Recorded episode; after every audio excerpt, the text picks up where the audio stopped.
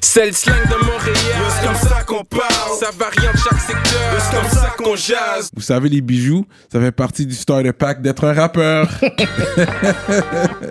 Bracelet, chaîne, pendentif, des grills, une bague de fiançailles, peu importe le morceau que vous voulez, ils peuvent tout faire sur mesure. Chez le top bijoutier en ville, bijouterie Jamil. Allez les checker, ils ont deux localisations. Dans le cœur du plateau et un à Rosemont. Pour le meilleur prix en ville, dites le code promo RAPOLITIQUE. N'oubliez pas de suivre leur page Instagram at Jamil Jewelry. Investissez dans votre swag avec, de, de l'or. Il y aura toujours une valeur de revente. Yeah, yeah, yeah, what up, what up, dans une autre émission de rap politique sur Paris, euh, présentée par Jamil Jewelry et Courvoisier. Je suis Monsieur de Montréal. C'est boy KKI. Donc, gros shout-out Jamil Jewelry et Courvoisier, édition spéciale sur Paname. Donc, aujourd'hui, on a un gars qui est très, très respecté, une très belle plume, un gars très terre-à-terre, c'est du rap-rap, du rap cru, on aime ça. Oh. On va faire du bruit pour Jarod! Make some noise. Merci les gars. Merci d'être là aujourd'hui avec nous, man. On a fait le déplacement euh, sur Paname pour euh, justement euh, venir rencontrer des artistes d'ici, de chez vous. C'est respectable, c'est respectueux même. Hmm. Ça fait très plaisir. Puis gros shout-out à Lucas Larena aussi, c'est lui qui nous a aidé à te traquer, quoi. Bien, bien évidemment. Mon gars Lucas, Ouais, un, ouais. un gars qui fait du MMA. Un gars, un gars dangereux. Ah ouais. Dans hein? le business comme dans la, comme dans la bagarre. Ah, Ok, ça, je savais- je savais pas Il fait du MMA. Attention. ça, je savais même pas, man. Faut pas boire le verre de trop avec lui, t'as capté ou pas? Ok. Et commencer à. il maîtrise les, les bails Ah ouais. de clé. En tout cas, ouais, gros shout out Lucas. Gros Ouais. shout out mon gars Missa, Ticket, Sarah May. Oh, Ouais, je suis obligé, je suis obligé, je sais qu'ils vont regarder ça. pas oublier, il Tu veut vois, pas oublier, il les dit tout de suite là. Tom, tu vois, c'est mes gars, tout ça, voilà, c'est mes gars, et, et respect à eux, respect à eux, merci, euh, merci pour tout ce qu'ils ont fait pour moi. Je, pré- je, je tiens à leur dire, parce qu'on on s'appelle Ouais. pas souvent, tu vois. Enfin, tu sais, on est chacun d'un côté de l'Atlantique. Exact. de Donc voilà. Différents continents en plus. Mais tu sais, nous autres, euh, à Rap Politique, on aime avoir euh, l'histoire de l'artiste, sa biographie quand même. Fait que la première question, c'est tu viens d'où exactement? Est-ce que tu es né ici? Euh, ouais, je suis né à Paris. À Paris. De quelle origine? Euh, ma mère est austro-hongroise. Mon père est algérien. Euh, mon père vient du, vient du bled, il vient d'Algérie. Enfin, il est né en Algérie. Ouais, je t'ai déjà entendu rap des Z. Voilà. Déjà- Et, euh, et, euh, par contre, ma mère est née ici. Donc, mais moi, je suis né à Paris même, dans le 9e ok. arrondissement. C'est deux, deux religions différentes. T'as grandi à la maison avec deux Ouais. religions quand même. Euh, ben, j'ai connu la religion catholique avant tout, Mhm. euh, parce que c'est ma grand-mère, euh, père son âme, qui était, euh, qui m'éduquait à ce niveau-là. Et puis plus tard, j'ai connu l'islam. mais pour moi, j'aime pas, j'aime pas aborder le sujet comme ça parce que pour moi, tout ça, c'est la même religion. Enfin, tu vois ce que je veux dire? Les gens adorent le même Dieu et bon, c'est un, c'est un grand débat, on peut en parler longtemps, mais Ouais, en fait, je ouais. fais pas vraiment de différence à ce niveau-là. Même au niveau des origines, pour moi, c'est pas. Enfin, c'est bien, c'est un plus parce que tu as deux cultures, Mhm. mais c'est pas un truc justement qui, qui peut être gênant comme, comme on le voit assez souvent, tu vois. Parfois, c'est ça divise. Mhm. Et c'est ça qui est dommage. Et je tiens vraiment à dire que moi, justement, c'est quelque chose qui m'a permis de m'enrichir, tu vois, d'avoir deux cultures. Et Oui, effectivement. voilà. Effectivement. Fait que- mais c'est intéressant parce que c'est vrai que la part des gens qui ont grandi avec les deux religions à la maison, À un moment donné, ils finissent athées. athées, ils C'est malheureux parce qu'en plus, euh, enfin, quoique non, c'est peut-être même pas malheureux. En fait, c'est juste, je pense chacun. euh, et puis même, il y a différentes manières d'amener la chose. Ouais. Et tout le monde l'a même pas de la Quand même tu sens manière. que t'es tiré à gauche, je comprends. Ou à droite, faut que tu choisisses un camp. Bien sûr. Et c'est c'est ça qui est dommage. Je pense que c'est mieux de présenter à l'enfant, voici, et dans un cadre où est-ce que les parents sont capables même de montrer qu'ils sont capables de s'aimer. Ouais. Ouais. Je Moi, moi, moi, j'aurais même carrément dit, mais c'est pareil. Cherche pas, il y a pas, oui, Mhm. c'est pareil. C'est juste euh, chacun sa manière de faire. Mais comme tu célèbres. Pâques, Noël, des trucs comme ça ou? Non, dans ma jeunesse, oui. Dans ma jeunesse, avec ma famille, euh, Mhm. du côté de ma mère, en tout cas, bien Mhm. sûr. Du côté de mon père, non. Mais euh, oui, quand j'étais jeune, Noël, même Pâques quand j'étais petit. Les œufs de Pâques, tout ça, et cacher des œufs dans le jardin. Ouais, ouais, Chez, moi, chez mon grand-père. ouais. Et euh, ouais, ouais. Mais je fais de plus, je fais de plus, enfin. Non, je fais de plus vraiment. Tu parles combien de langues, toi? Je parle combien de langues? J'en parle deux. Je parle français et l'anglais. Et Ah, puis d'accord. l'arabe, je touche, ça va un petit peu, quoi. Je comprends. Je peux euh, baragouiner quelque chose. Mhm. Tu peux Mais, te euh, débrouiller. euh, Mais non, par contre, tout ce qui est. euh, je suis jamais allé en Hongrie, par exemple, ni en Autriche. Je connais pas. Je connais pas. J'ai pas eu cette culture-là. Un peu. Quelques bribes dans ma jeunesse de par ma grand-mère, mais, mais ma mère est née en France, donc. Ok. T'es allé en Algérie? Hmm? Algérie, Algérie, oui, bien sûr, je suis allé en... La dernière fois que je suis allé, c'était en 2006. Ok. 2000, ça fait longtemps. Ah oui. Ça fait Avant longtemps. YouTube. Ouais. Avant YouTube. C'est fou. Avant le boom de YouTube. Euh, ça fait longtemps que t'es dans le game quand même. T'as grandi où euh, C'est quoi ton secteur ici? Dans plusieurs Tu secteurs. Je suis né dans le euh, 9e arrondissement. J'ai passé beaucoup de temps dans le 9e arrondissement à mon adolescence et même à l'âge adulte. Euh, j'ai j'ai- j'ai- j'ai grandi dans le 18e arrondissement et dans le 19e arrondissement. C'est le nord de Paris en tout cas. C'était dans le nord de Paris. Ok, ok. Mais c'est dans le périph' même, ça. C'est à l'intérieur de Paris, Ouais, bien sûr. C'est pas en banlieue. Je suis Ouais. parisien, parisien. Ok. Parce que la banlieue, pour nous, c'est peut-être pas comme certains pays. C'est la banlieue, c'est la banlieue et Paris, c'est Paris. Bon, maintenant, ils essaient de faire le Grand Paris. C'est ça, Voilà. la grande région. Mais à la base, il y avait toujours eu une différence, mais même culturelle, entre la banlieue et Paris, mine de rien. Ouais. C'est pas la même. C'est pas pareil. C'est pas Je sais pareil. pas comment hein. l'expliquer, mais c'est pas pareil. Ok, ok. Parce que moi, je dis au monde, je- on est sur Paris présentement, le- mais c'est 9-4, c'est- pas pareil. c'est pas Mm. pareil. C'est des départements Ouais. différents. Le Mhm. 75, c'est Paris. Ok, 75, Paris. ok. C'est Paris même, intramuros. Ouais, ouais. C'est intéressant quand même. Mm. Ok, fait que t'as grandi sur Paris même, t'as fait ton lycée là-bas et tout?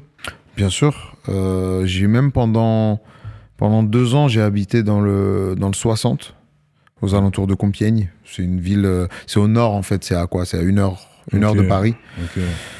Mais euh, ouais, je suis allé au lycée, euh, dans le 9e arrondissement, au lycée Lamartine.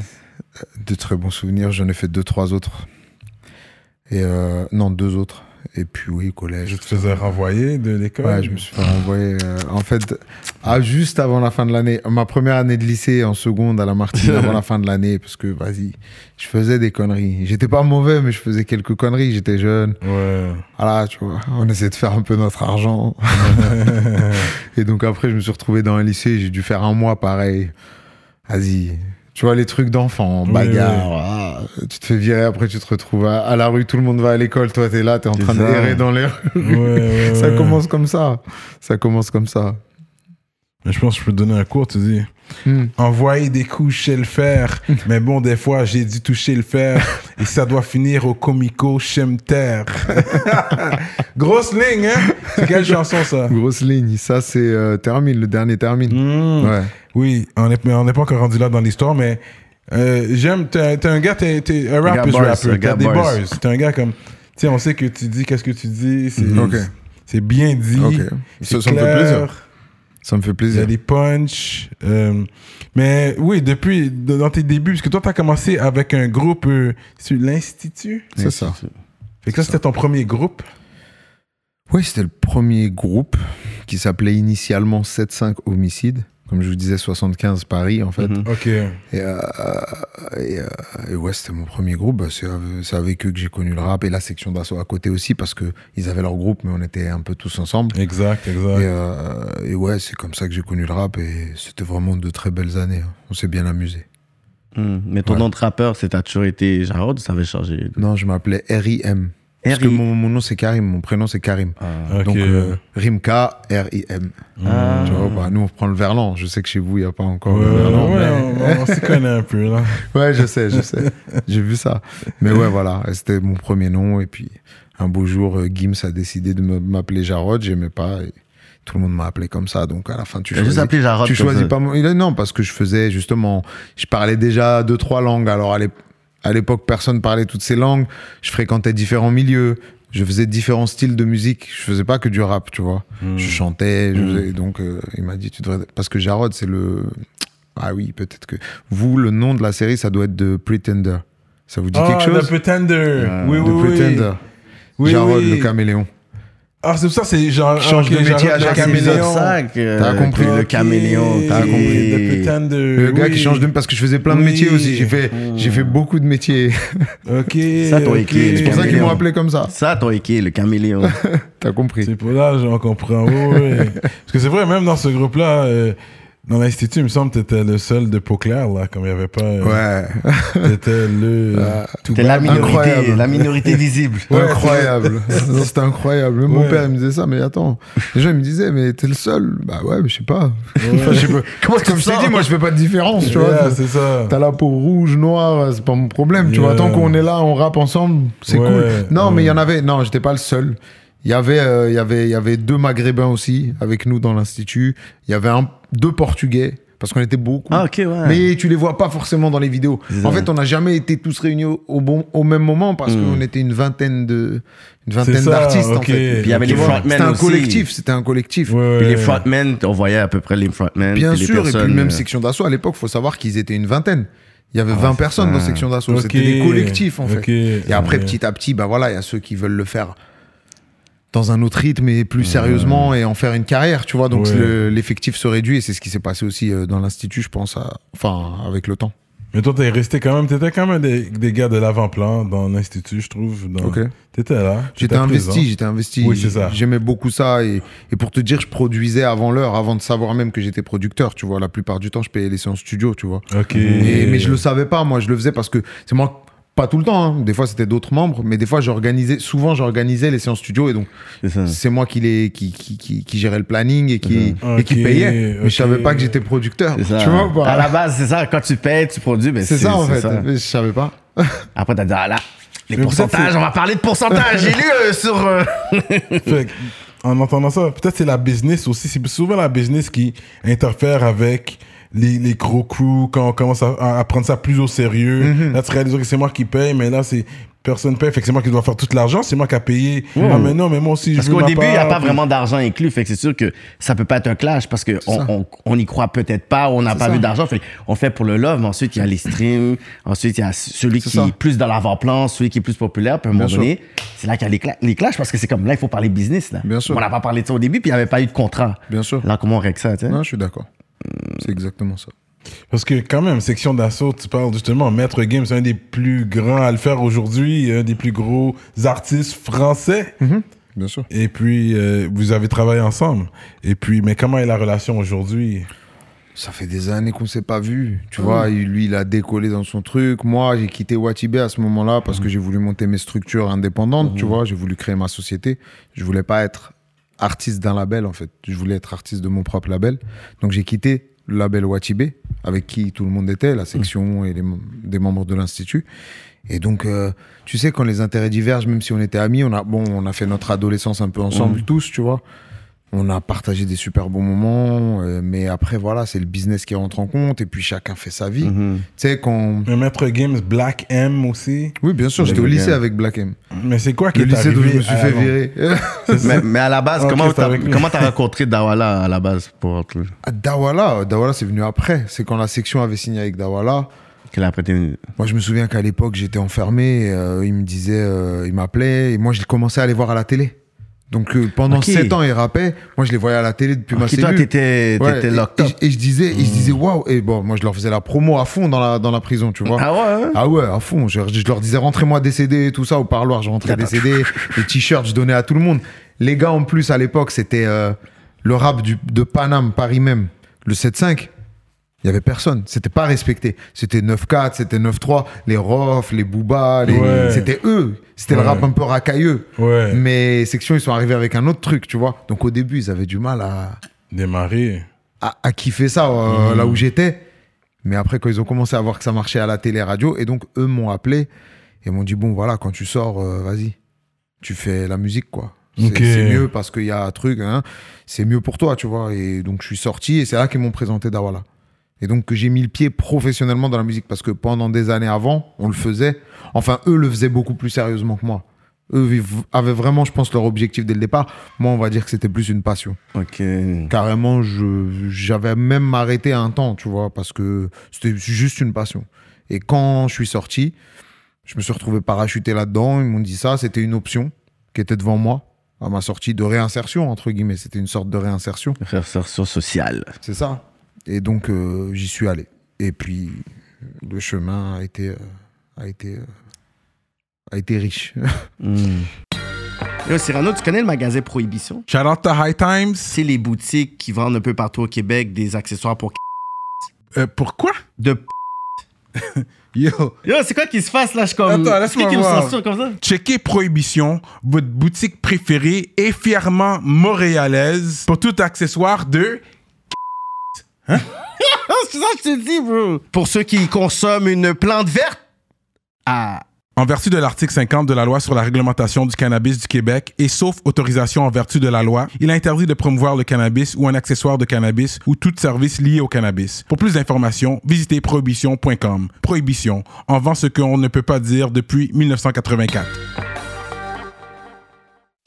Avant de continuer, je dois vous parler de notre sponsor fidèle, l'atelier duo de chef. Situé dans l'est de la ville de Montréal, You already know. à Rivière-des-Prairies. Mac and cheese. Crevettes papillons, les poutines au griot, poutines au poulet, comme vous voulez. Allez commander tout de suite sur duodechef.com. Utilisez le code promotionnel rapolitique et vous allez avoir un rabais sur votre commande. Oh, oh là là! La grosse bouffe. Fait que c'est quoi qui t'est arrivé à la longue avec les gars, euh, justement, Black M euh, euh, et puis l'autre là, qu'on parle là? L'autre là. L'autre là. Et puis Maître Games et tout ça, parce que lui, il est quand même à un niveau où il aurait pu te faire un appel, juste une petite euh, recommandation, quelque chose. Je suis sûr qu'il faire des affaires bouger encore plus, malgré que ça, ça semble aller bien pour sûr, toi. mais Mais, après, c'est son choix. S'il le fait pas, il doit avoir ses raisons. c'est ça. C'est, on a commencé ensemble, on était des amis. Et puis, euh, un beau jour, voilà, le... chacun fait sa route. C'est souvent quand on est jeune, et ça marche partout, dans tous les milieux, on est beaucoup. On marche à 20 dans la rue, euh, enfin, on traîne tous ensemble, on est tout le temps ensemble. Mais quand on grandit, ça y est, il y en a un qui va se marier, va Ouais, faire des ça- enfants. et ça y est, les gens font leur vie, et c'est comme ça. Et puis, alors, en plus, quand il y a le business et qu'on est dans deux écuries différentes, les, les intérêts ne, ne, ne coïncident pas forcément. Hmm. C'est vrai que ton style de musique, c'est pas le même non plus. Pas vraiment, non. Même s'il y a une inspiration qu'on peut ressentir, mais c'est vrai Mm. que c'est pas, c'est pas la même chose, c'est pas le même message non plus. C'est, c'est juste pour ça, je pense qu'à un moment, ça a été naturel chacun de prendre nos routes. Hmm. c'était mieux pour le business, c'était mieux pour les relations. Est-ce que, C'est est-ce que tu sentais que la tension commençait vraiment à Oui, monter? Parce que je pense à un moment donné, je, euh, je pense que t'en- avais parlé, t'avais dit c'était mieux parce que ça aurait comme C'était inévitable, c'était Ouais. inévitable parce qu'il fallait qu'on se sépare, parce que Ouais. on avait une relation basée sur autre chose. Et pendant des années, on a construit notre relation basée sur, on va dire, l'amitié purement, le fait d'être dans la Mhm. rue, d'être ensemble, dans, dans, les, dans, les, dans les petites épreuves de la vie qu'on rencontre quand, quand on est adolescent au final, et, et la société. Enfin bref, on, était, on, était, on partageait ça. Ouais. Quand le système a changé et qu'il a fallu qu'on partage autre chose, c'est-à-dire la fame, entre guillemets, euh, le business, Ouais. Ça commence à compliqué. déjà, quand, quand les regards sont sur toi, déjà, ça y est, tout change. Parce qu'on n'est plus entre nous. Il y a plein de gens qui viennent se greffer. Donc, il y a des nouvelles personnes. Qu'on le veuille ou non, c'est obligatoire. Ça. Surtout quand on sort un peu de, de, de, de la cité, où on arrive dans, dans, dans le milieu, il y a tout un tas de choses qui se passent et on découvre. On connaît pas tout ça, nous. Donc, on sait pas forcément le gérer. Hmm. Et donc, tout d'un coup, on se retrouve avec. euh, on était 20 maintenant. Bah, il y en a 20. Sur les 20, il y en a 10 qui sont plus là. Et puis, on a 30 autres mecs qu'on connaît Mhm. pas, en fait. Donc, c'est plus. On va dire, c'est plus intime. Ouais, c'est ça. Nous, on se connaît. Mais il y a des gens qu'on connaît pas. Et après, il y a des intérêts. Mhm. Il y a des gens qui viennent se greffer, qui veulent être managers, qui veulent être. Tu vois C'est ça. C'est. Tout le monde Ça convoite. devient compliqué. Il y a ça, les médias. Ouais, ouais. Il y a, il y, a, il y a- y a tout.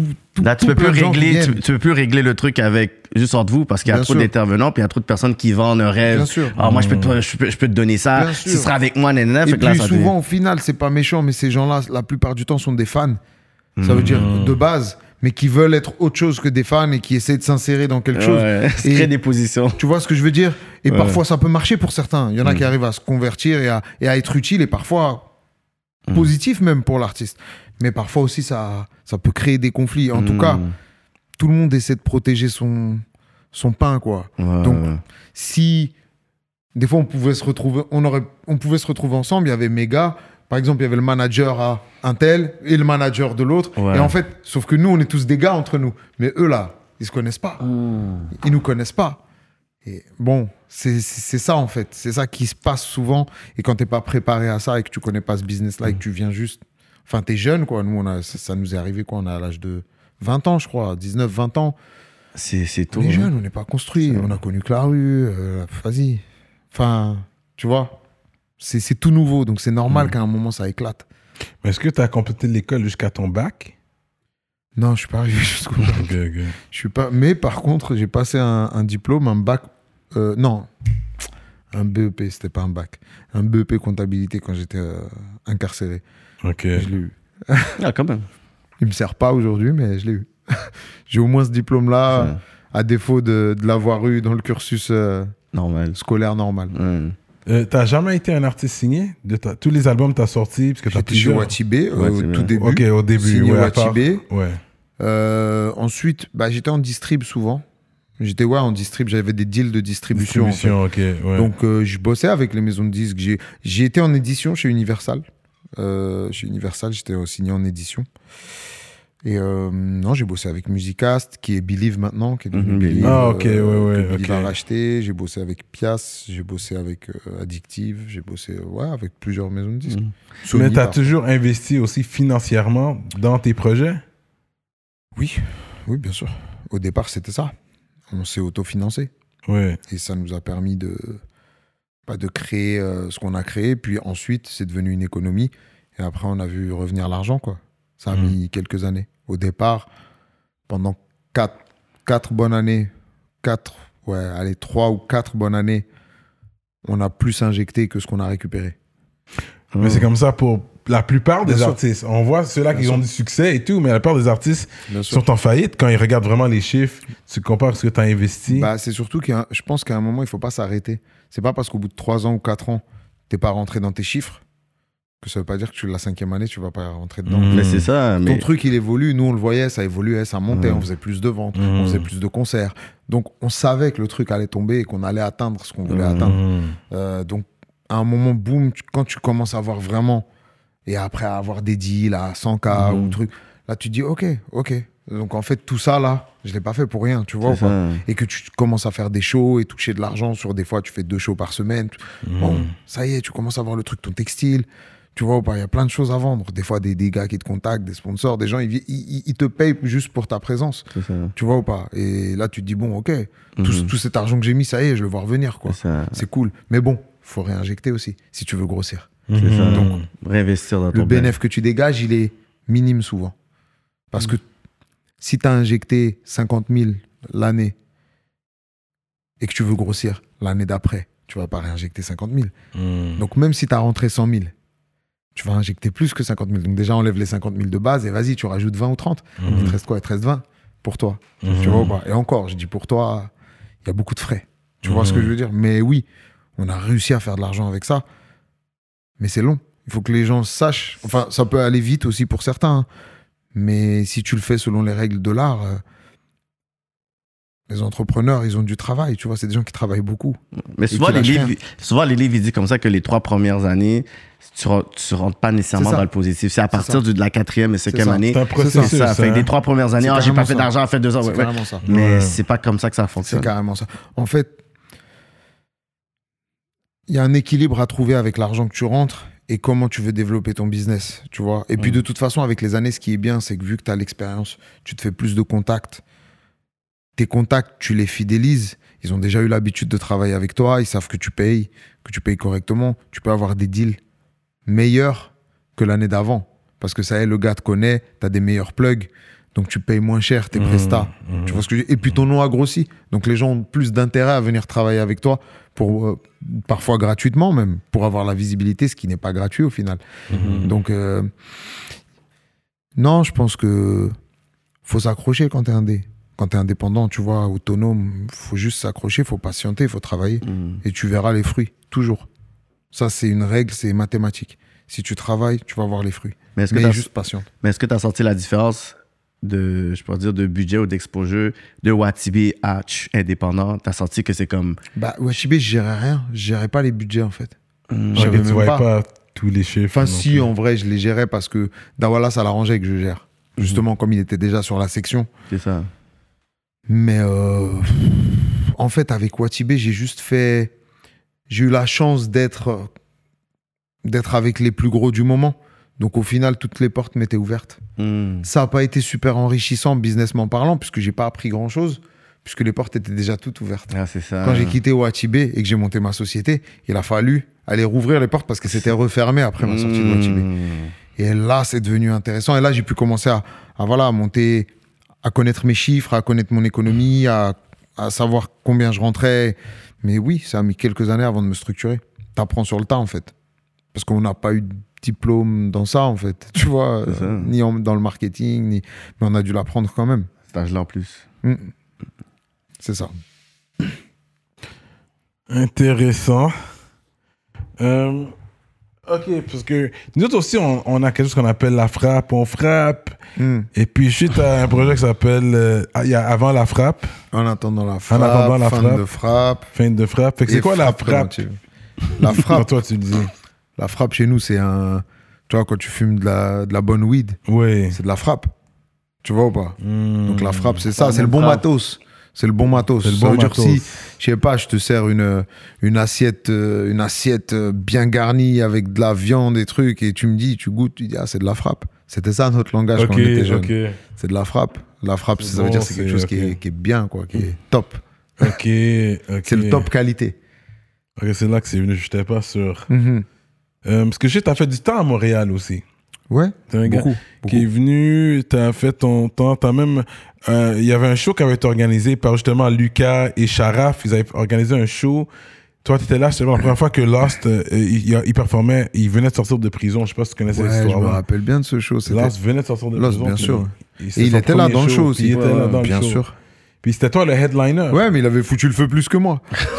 Parce que justement, les gens l'attendaient. C'est un gars de la ville, il venait de sortir de prison. Ouais. Et on a vu ça, et c'est là que j'ai découvert Lost. Après, bon, on s'est croisés, on a connecté. J'ai- kiffé vraiment. Parce que c'était euh, mon deuxième voyage à Montréal. Mhm. Donc je, je découvrais encore.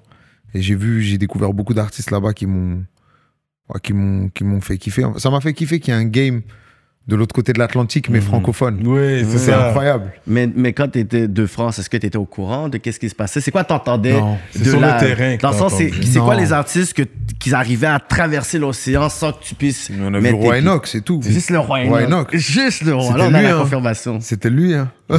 Mais on le prenait pas au sérieux en tant qu'artiste euh, de musique, en fait. C'était plus une icône, Mhm. tu vois. Comme le personnage, les ça, slangs, ça. les. les- son, ouais. son parler, son phrasé. Mhm. C'était ça qu'on aimait, son, son style, son attitude. Ouais. Mais pas pour la musique. Donc on se dit. Et puis surtout, il y a, il y a 10 ans, c'était pas évident de se dire que en tant que Français, francophone, parisien, déjà du rap belge, on pouvait pas écouter du rap belge. Alors qu'ils sont ouais. juste à côté de chez nous. Bon, maintenant, c'est plus le cas. Mais à l'époque, écouter du rap canadien, du rap québécois, avec l'accent québécois. Vous riez. C'est comme, ah, regarde, regarde Bah comme oui, il parle. c'est comme- ça que ça crée chez nous. Ouais. C'est après, avec l'ouverture d'esprit, qu'on crée aussi les réseaux sociaux. Ouais. Les gens ont de plus en plus voyagé parce que malgré tout, les, enfin, les voyages sont devenus de plus en plus courants, low cost. Ouais. Et, euh, et au final, moi, c'est en allant là-bas que j'ai capté le game, en fait, euh, le game euh, québécois, entre guillemets. Montréal, c'est pas le Québec, enfin, c'est le Québec, mais euh, c'est autre chose encore. Ouais, ouais. Vous êtes Mais peu- voilà. Vous avez snobé tous les, les autres francophones à part euh, ceux qui étaient en France. En fait. Vous, Bah oui. vous mais deviez non. voyager pour oh, mais non, non. même ceux qui étaient en France, on les snobait. Ah ouais, Avant, c'était Paris. Pareil. Paris, Marseille, un peu. Oui, Marseille. Un peu, et encore. Ouais. Mais oui, il n'y avait pas le choix parce qu'il y avait des gros gars comme Ayam, Ayam comme, comme euh, Psychiatre de la rime, comme Funky Family. Donc on n'avait pas le choix. Mais Marseille, c'est vrai que même avec Marseille, on avait un peu de mal. Mais alors si tu venais de Lille, de Blois, de, de, de, de- de Bordeaux, on se dit directement non en fait. Enfin, c'était la mentalité de l'époque. C'était la mentalité courante à l'époque. On était assez fermé d'esprit. On restait qu'à Paris. euh, pour nous, c'était Paris, la. France, en fait. La France, c'est Paris. Les autres, ils étaient en arrière. C'est comme ça que les gens pensaient. Hmm. Ils, ils sont derrière nous parce qu'ils recevaient tout après nous. La mode, la musique. Ça Il n'y avait pas encore tout ça. C'est ça. Et ça, ça a tout changé. Maintenant, bah, on a des gars de partout qui éclatent et, et personne vient leur dire Mais attends, t'es un gars de, de Lille. Bah, alors, c'est pas grave. Si le mec est bon, il n'y a pas de souci en fait. Avant, il y avait, il y avait ces a priori Ce là. côté-là très euh, conservateur, Ouais, c'était pas très positif tout ça, tu vois. Mhm. C'était pas, c'était pas très utile en vrai. Non. Ça fermait en fait plutôt que d'ouvrir. Là maintenant, maintenant que c'est ouvert, c'est beaucoup plus intéressant. Fait que là, t'étais venu. C'est quand la première fois que t'es venu à Montréal?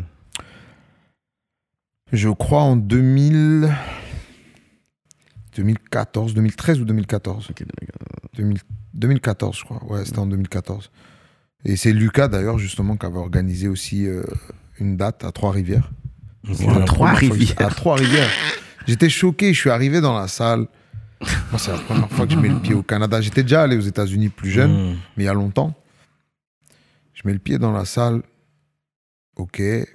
Enfin, déjà, j'arrive sur place, je me dis, waouh, c'est... ça faisait longtemps quand même que j'avais pas vu cette architecture, ces grandes rues, ces... Ouais. Enfin, et j'étais avec euh, mon, mon ami et manager de l'époque, Nervous, et, euh, et, et mon ancien manager aussi, moi. On arrive là-bas, bon, waouh. Ah ouais, enfin nous, on a connu, pff, on n'a pas connu grand-chose, on n'avait pas voyagé tant que ça dans notre jeunesse. Et puis la mentalité, et puis j'arrive dans une salle, je chante mes morceaux, je vois, euh, je sais pas, il y avait peut-être une centaine de personnes. Ils connaissent mes morceaux, mais je suis de l'autre côté de l'Atlantique. C'était bizarre en fait, j'étais Mm. pas prêt pour ça. J'étais Mm. vraiment pas prêt pour ça, mais c'était cool, c'était top. Franchement, et après ça y est, je suis tombé limite amoureux du, du, du Québec en fait. Je suis- Mm. Enfin là, genre, j'y suis pas allé depuis quelques années, ça me manque vraiment. Parce que c'est vraiment un, un, un pays très intéressant et très, très inspirant, je trouve. Pour moi, en tout cas, ça a été le cas. Ça bouge différemment là. Euh, même euh, au niveau euh, la rapidité. Ouais. Tu vois les gens marcher, les gens parler, les gens comment ils sont. C'est c'est plus, c'est plus relax. C'est plus chill. Ouais, D'ici. C'est là-bas que j'ai appris le mot chill. Ouais, c'est plus chill là. C'était là, il me dit chill, chill. Ah, Il qu'est-ce faut aller chill, chill, yo, t'es bon, t'es chill, t'es chill. C'est quoi ce C'est chill, chill chill Chill. Ah, ok, chill. Et ouais, il y a plus d'espace. Mm. Je te jure, il y a plus d'espace. Quand j'arrive là-bas, je me sens plus, euh, plus libre, plus, tu vois. C'est moins achalandé. tranquille. Ouais, Mm. c'est vrai. On est moins les, enfin, vous êtes moins les uns sur les autres. Vous, vous- c'est pas la même population. Il y a pas autant ça, de monde qu'en. France. Il y a pas autant de monde qu'en. France. Nous, on est beaucoup dans un petit endroit. Vous, vous êtes pas beaucoup dans un grand, endroit. Le Canada Donc, est euh, comme. Mais qui veut venir dans le nord? Personne Oh, veut venir dans moi, le froid. moi, ça me va, moi. Mais c'est vrai que je suis venu que Moi, ça me l'été. va, moi. Bizarrement, je ne suis allé que l'été euh, au Canada. J'ai jamais fait l'hiver Une encore. chose, t'as pas, pas besoin. Oui, j'ai pas besoin. C'est pour ça, je me suis dit bon, en tant qu'à faire, organisons-nous pour y aller Mm. que au, au- au printemps et à l'été. Ça sera très bien. Ouais. Les moins, 20 les moins 29, les moins 35, t'as pas besoin Ouais. de- ça. C'est pas humain. On est, on est né là-bas et jusqu'à présent, on n'est pas capable de t'habitues pas au s'habituer. froid. Ouais. C'est pas humain. Tu t'habitues pas. Même, il y a, je pense qu'il y a Crack Game que t'as filmé à Montréal. Les vidéos. Euh, crack game, ouais. ouais, je pense qu'il y a, y Et a pas, comme d'hab aussi. Je pense qu'il y a pas Dawa Mafia dans la vidéo. Dawa Mafia, si, bien là, sûr, parce bien que J'ai collaboré avec eux, c'est mes gars. Ah, j'ai oublié de les shout Eux. Dawa Dawa Mafia, c'est mes les gars derrière, toute la, toute la famille Dawani. Respect à eux. Ouais. J'ai vu les gars dans la vidéo, je non, C'est mes gars, c'est mes gars, ouais, vraiment respect à eux. Et c'est c'est vraiment de bons artistes et Très fort. ils ont vraiment faim, quoi. Ils ont faim. C'est ça que j'aime. Et, même les Canadiens en général, tu vois. Enfin, les. Canadiens, oui, les Canadiens, ils ont faim. Ils ont faim. Ils ont envie de, de faire connaître leur truc et Ouais. C'est juste. Ça prend le temps que ça doit prendre, tu vois. Mais déjà, il y a des gars qui commencent à émerger de- depuis le Canada, quoi. C'est ça qui est bien. Mhm. Et qu'on commence à entendre leur nom un peu en France aussi, Tranquillement. bien sûr. Euh, T'as travaillé avec MB aussi. MB, bien sûr, j'ai fait un morceau avec MB. Euh, on s'était rencontrés parce qu'il était, je crois, il... Ouais, je l'ai rencontré dans l'hôtel où j'étais. C'était où? C'était... Ah, j'ai oublié le nom. C'était une tour, là, dans le centre, là. euh, Centre-ville de Montréal même. Là. Ouais, dans le centre même de Montréal. Bref, on s'est croisés. En fait, je crois qu'il a croisé euh, Lucas.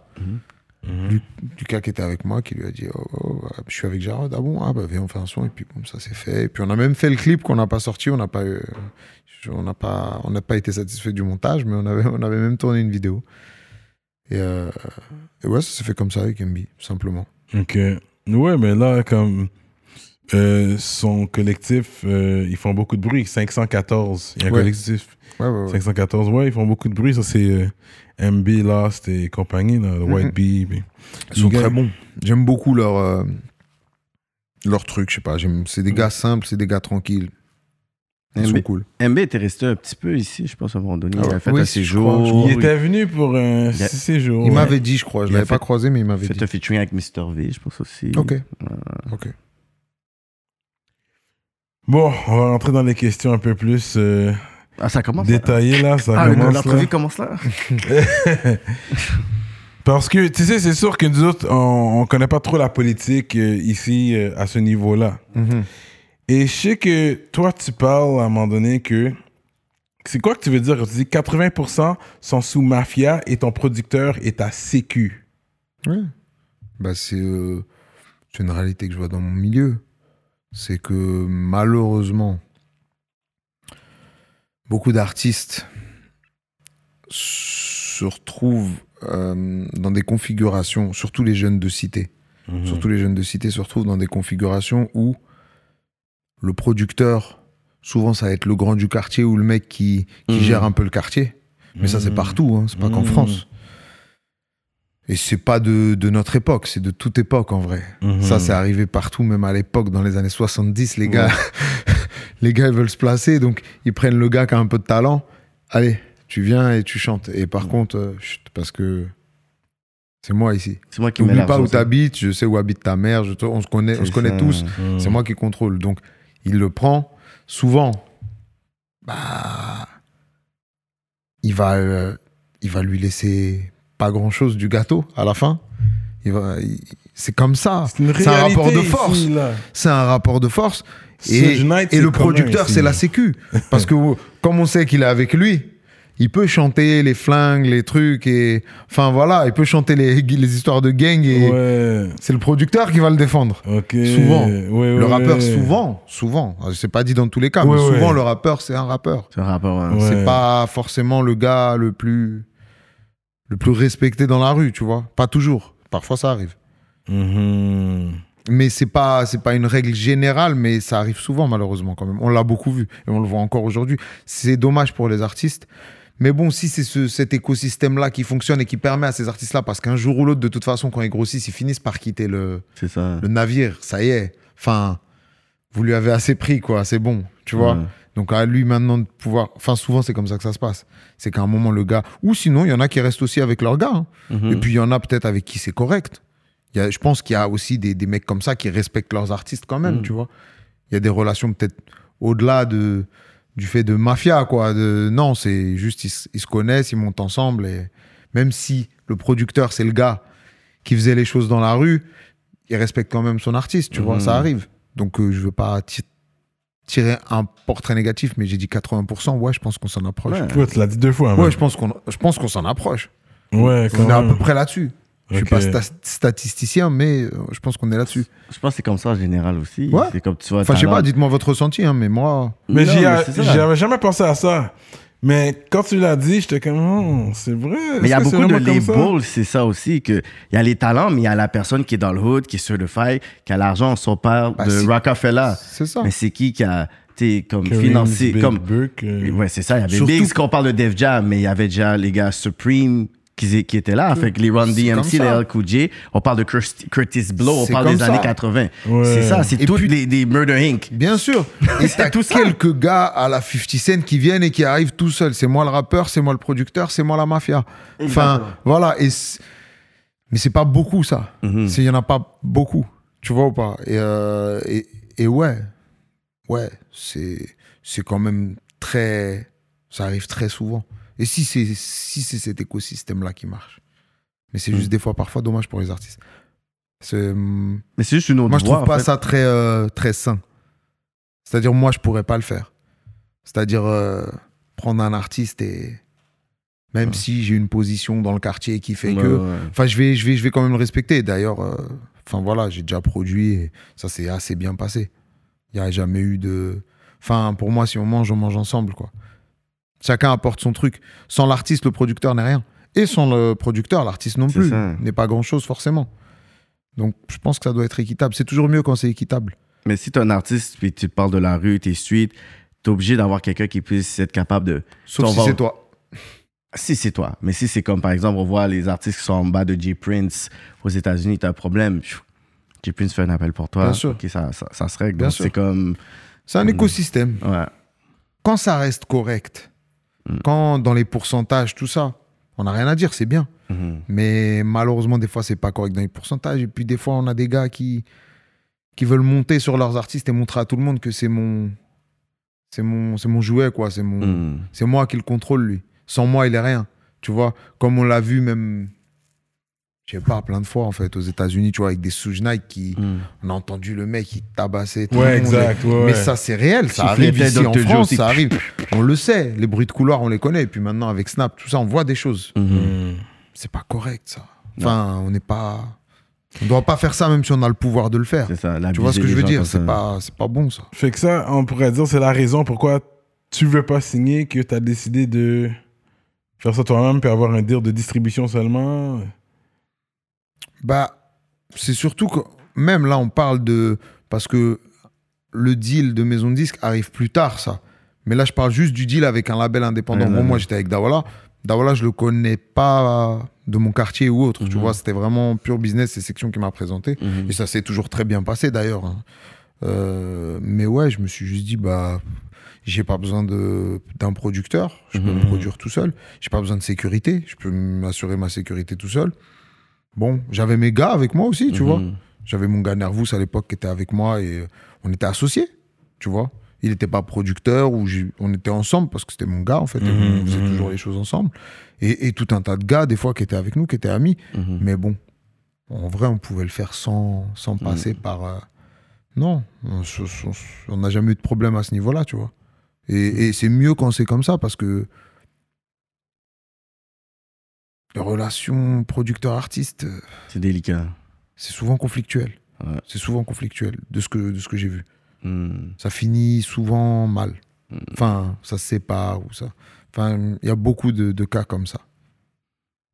Est-ce que tu as, avec le temps, avec les, les textes que tu, que tu faisais, est-ce que tu as senti une certaine frustration par le le fait qu'il y a des fans, peut-être qu'ils n'ont pas compris la qualité de tes textes, où tu voulais les emmener, où tu étais comme, regarde, je sais que j'ai ce talent-là, Hmm. voici ce que je vous présente. Mhm. Mais est-ce que tu t'es senti demander pour dire, on dirait les gens n'arrivent pas à capter, ils n'arrivent pas à apprécier ce talent-là que, que j'ai en fait?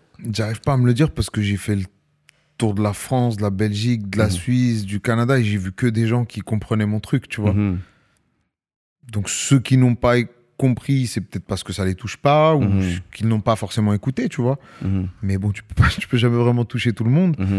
Après, bien sûr, le but c'est toujours de d'essayer de toucher euh, plus de gens avec notre Mhm. message. Et... Mais non, j'ai pas ressenti. Justement, j'ai senti lors de mes concerts, souvent, en fait, ce qui, ce qui me choquait, c'est que des fois, on faisait des concerts d'une heure trente, deux heures, tu Mhm. vois, où on faisait Mhm. beaucoup de morceaux. Ouais. Et au moins, au moins, les trois quarts de la salle connaissaient les morceaux de A à Z, en fait. Tous les textes, sachant que mes textes, ils sont bien fournis. Il y a beaucoup de contenu, parfois même ils sont compliqués en termes de flow. Les gars suivaient. Et c'était incroyable. On chantait, les gars, ils suivaient. Des fois, je posais le micro, les mecs chantaient mes textes, tu vois. Donc je me dis, ils ont quand même réussi. En tout cas, ils se sont imprégnés de, de, de- de ce que je faisais. Les gens qui me suivent, ma basse fan, Mhm. ont vraiment pris le truc, tu vois, Mhm. en eux. Et je le ressens encore aujourd'hui, tu vois, des années après. Parce qu'à un moment donné, t'avais cité, dit, on dirait que ma musique est moins accessible. Est est moins accessible parce que j'ai le texte compliqué, en fait. Ça, c'est vrai. Mais c'est pas un compromis que je voulais faire, en fait. Tu vois, Non. je, je... c'est vrai, hein. En fait, y a, je sais qu'on. Et même, on est passé à l'ère. euh, Je pense qu'entre 2010 et 2020, il y a eu une petite transformation petit à petit. Qui... On est passé un peu plus à l'ère du fast-food, tu vois. Mais oui. Euh, même dans la musique, tu vois. C'est-à-dire Mhm. que les, les messages plus complexes. Il y avait un truc tout nouveau qui était en train de se créer, Mhm. c'est-à-dire la musique un peu plus fast-food, mais qui était. en- Elle existait déjà, mais elle était en train vraiment de se répandre dans le rap. Pense tu que vois? 2013, je pense que c'est quand il y a eu la montée du drill qui fait en sorte que tout le Chicago drill, le Lil. Durk, le, le GBE sûr. en sorte que c'est là, puis après là, tu as vu la montée ici, que là, tu vas les trap, tu vas les criminels, tu vas les carrés, c'est comme Bien ouf. sûr. Ben, c'est ça.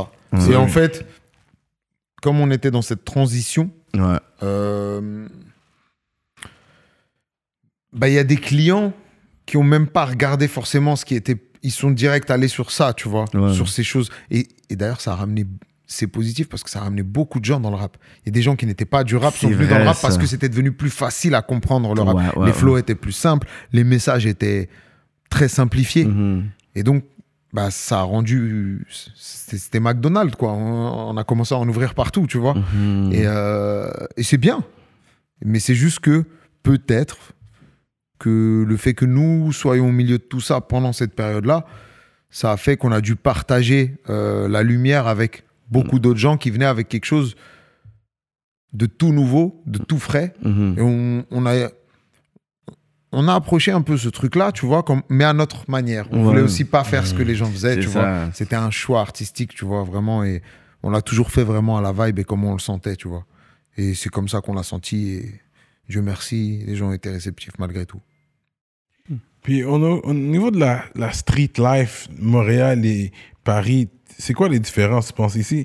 Est-ce que c'est, Mm. est-ce que tu penses que, il y en a qui disent Paris, dans la rue, c'est plus dangereux marcher qu'à Montréal? Est-ce que Mm. tu as vu une différence? Si je dois faire un parallèle pour euh, connaître beaucoup de gars à Montréal et être venu Mhm. beaucoup ici à Paris, Paris, je connais par cœur. Hum, La différence que je, que je, ouais, que je soulignerais, c'est que ici, tout le monde, en tout cas dans tout ce qui est la rue, la criminalité, tout ça, Mhm. tout le monde se marche les uns sur les autres. Il n'y a pas de hiérarchie réelle Mhm. tout le monde peut faire son truc et puis après c'est celui qui celui qui se débrouille le mieux et il n'y a pas d'organisation dans le crime réellement Mhm. ou en tout cas à petite échelle par équipe j'ai cru comprendre qu'à Montréal c'était complètement différent tu vois que vraiment moi je me suis retrouvé à un moment euh, enfin voilà où- où- alors que pourtant Montréal est une ville beaucoup plus safe Mhm. que Paris Mhm. et, et c'est ça que je trouve bien même malgré tout même la criminalité est organisée donc il n'y a pas de débordement Mhm. il n'y a pas de gens qui se font arracher dans la rue. Qui, enfin, j'ai pas vu ça en tout cas. Ça doit arriver. hein. Euh, durant la pandémie, il faut que tu reviennes. hein, parce que Ah ouais? Ça a changé Ah, beaucoup. ça a changé les choses. Tu vois, puis c'est drôle que tu D'accord. dis ça parce que tout ce que tu dis avant la, la pandémie, c'était vrai. Avec la pandémie, Tout il y a changé. Ouais, parce Incroyable. que euh, les gens ils bougent différemment. Incroyable. Euh, la- la- la- je peux dire l'accès des armes à feu était beaucoup plus facile. Puis il y a une nouvelle culture qui est arrivée, mais une culture en plus plus jeune. Là, c'est vraiment pas les personnes dangereuses, c'est pas les, les 25, les 30 ans et plus, c'est les, les 17 à 24. D'accord. Parce qu'il n'y avait pas encore trop ça à Montréal. Moi, j'avais pas ressenti Non, ça. non. Et Puis si c'est devenu ça, ça va devenir comme ici. ça, parce que ça, c'est encore le on-site de, de- de- des États-Unis. C'est le on-site à Chicago. C'est la culture de je, je te provoque Ouais. sur les réseaux sociaux. Donc, ça, c'est ce que les jeunes ils consomment. Ils, se con- ils consomment. Puis là, après, c'est juste devenu une nouvelle façon d'agir. C'est dommage, c'est malheureux. Ouais, c'est dommage, vraiment. C'est dommage parce que les jeunes ne se rendent pas compte qu'ils se perdent en faisant tout ça. Tu vois. oui. Ils peuvent le faire autrement, surtout dans un pays comme, euh, comme le Canada. Mais oui. Vraiment, je tiens à souligner la différence parce que c'est un pays, pour moi, qui te laisse ta chance, tu vois. Contrairement Eh à la. France, je dis pas que la France ne te laisse pas ta chance, mais la- les structures sont différentes. Mhm. Être entrepreneur, c'est différent. Mhm. C'est pas aussi simple en France que, que chez vous. Non. Parce que votre pays s'est construit sur l'entrepreneuriat. Exactement. Et l'i- et l'i- et l'identité multiculturelle, en fait. Le Canada, c'est sur le C'est un pays multiculturalisme. C'est un pays qu'on a découvert. Mhm. C'est enfin. C'est ça. C'est pas comme les États-Unis non plus, là, comme le gouvernement contrôle quand même. Aux États-Unis, tu peux aller, surtout à New York, tu peux aller Mm. commencer à vendre des bouteilles d'eau dans le plus 30 degrés, et puis, tu sais, dans la rue, Ouais. tu peux solliciter, puis vendre des trucs dans la rue. Ouais. Mais euh, à Montréal, au Québec, tu peux pas faire ça. Ah, là. tu peux pas faire ça, ok. vendre comme ça. Ouais, ouais, ouais. C'est un peu plus. Pour moi, c'est le, c'est le mi-chemin entre la France et les États-Unis Mhm. un peu. Oui, tu c'est ça. Pour moi, c'est le mi-chemin. On est Mhm. entre les deux. Ils sont pas aussi rigides qu'en France, Ouais. mais peut-être pas aussi ouverts qu'aux États-Unis. C'est ça. C'est ça. C'est ça. Non, moi, je dis que c'est un des meilleurs pays au monde, personnellement, le Canada. Ouais, c'est vrai. Moi, Je suis d'accord. Franchement, c'est une de mes top destinations que j'ai fait dans ma vie Ouais. pour avoir voyagé un peu. Mais c'est drôle que tu dises que c'est organisé, parce que moi, ici, quand j'ai vu les gars qui bicravent dans, dans la street, Oui, c'est Euh, organisé, mais c'est organisé comme ils ont un shift. Comme le gars, il fait son 9 à 5, là, il sait qu'il est là de telle heure à telle Ouais, heure. Puis... mais c'est organisé à l'échelle d'un quartier, d'un terrain, d'une cité. Oui. C'est-à-dire, il n'y a pas une association Ouais, dans toute la je ville. comprends. C'est ça, ok. c'est pas comme euh, Montréal. Moi, je sais que c'est ah, c'est bien connu que chez vous, il y avait les gangs, il y avait la Oui. mafia, il y avait les, les Hells Angels, les- tout ça. Voilà, c'est connu. On a vu des films là-dessus et on sait que c'est réel. Et c'est des organisations, à grande échelle. je à grande échelle, en fait. C'est très. Bah, au final, c'est très américain, tu vois. Ouais. C'est- nous, on est européens, c'est différent. En France, faut savoir. aussi. Hein. Oui, bien sûr. En France, faut savoir qu'on a, enfin, la, la, la révolution, c'est, on a coupé la tête du roi. Enfin, Mm. la France, c'est, on va pas vous laisser avoir, enfin, on laisse pas avoir le contrôle à quelqu'un pendant trop longtemps Ah et on ouais, laisse pas ouais. ces, ces organisations. Mais c'est en train de devenir un peu comme ça aussi. Hein. Maintenant, la mondialisation, ça y est, elle est en train de nous toucher aussi. Mais j'aime qu'il dise ça. C'est un gros talk là, de l'histoire de la France. Hein. On a coupé. Fait euh, c'est vrai. J'aime ce que tu as dit de cette parole-là euh, de la France, que c'est historique, qu'est-ce que tu dis. Fait que tu dis c'est c'est dur d'avoir une personne qui règne pendant trop d'années. On n'est pas d'accord avec ça ici. Ouais, ouais. il faut que ça change, il faut que le pouvoir change. Et je sais pas si c'est une bonne chose, hein. mais il faut que le pouvoir change. Parce que le français, au bout d'un moment, il dit non. Le français, il critique beaucoup. Le français, il est, Ouais. il est toujours dans la critique. Il est jamais content. Il est pas content, le français. Il a, ça doit changer. Il doit y avoir, euh, il a besoin de, de changement. Alors que c'est vrai que chez vous, j'ai l'impression que c'est un peu plus stable que chez nous.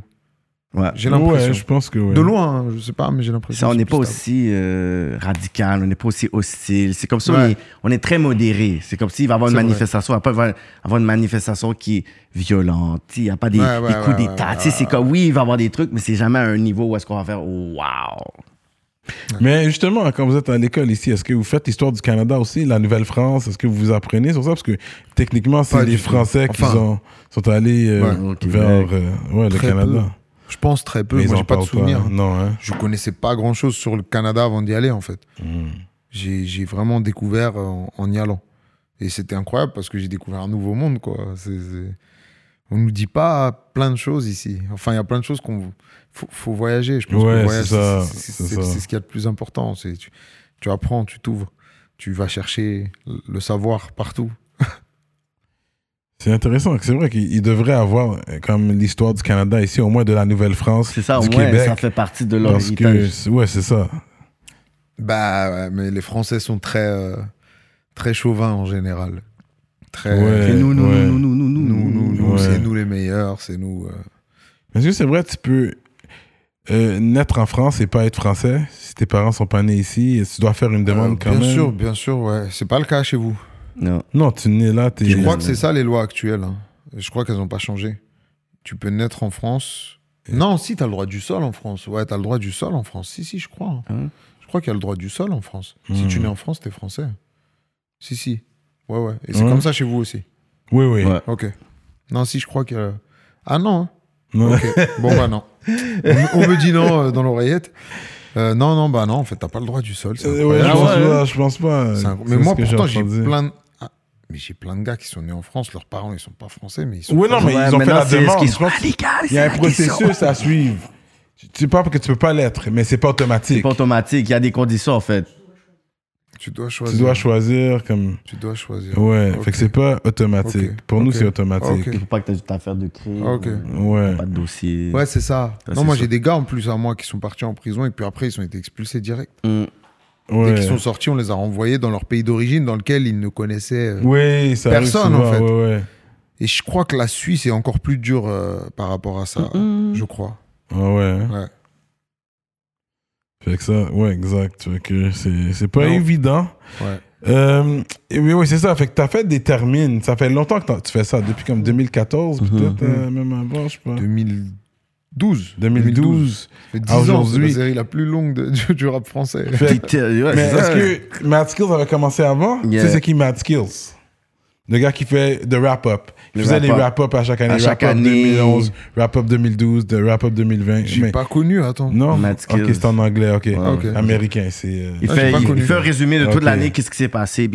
Mais c'est différent parce que lui, il parle vraiment des événements qui étaient dans les journaux, qui s'est arrivé vraiment durant l'année. D'accord. Excellent, ça peut être comme 10 minutes, euh, 15 minutes. Là. Mais toi, c'est pas vraiment. Tu fais pas une. euh, Le zapping, quoi. C'était un zapping. euh, comme Oui. comme je disais, c'est ça. c'est exact.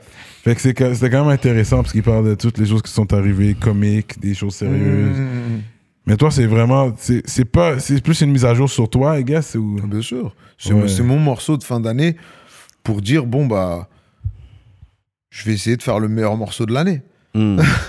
Tant qu'à faire, j'ai vu tout ce qui s'est passé. Ouais. Allez, let's go. Et puis j'envoie Mm. mon truc. Et, et puis c'est devenu une tradition. Donc euh, Mm. les gens me le demandent. euh, ils, me le demandent en, ouais. ils me le demandent en janvier déjà. Déjà, hein? En janvier, ils me le demandent pour décembre. Ils me disent c'est comment il est quand Je dis oh, on vient de commencer là.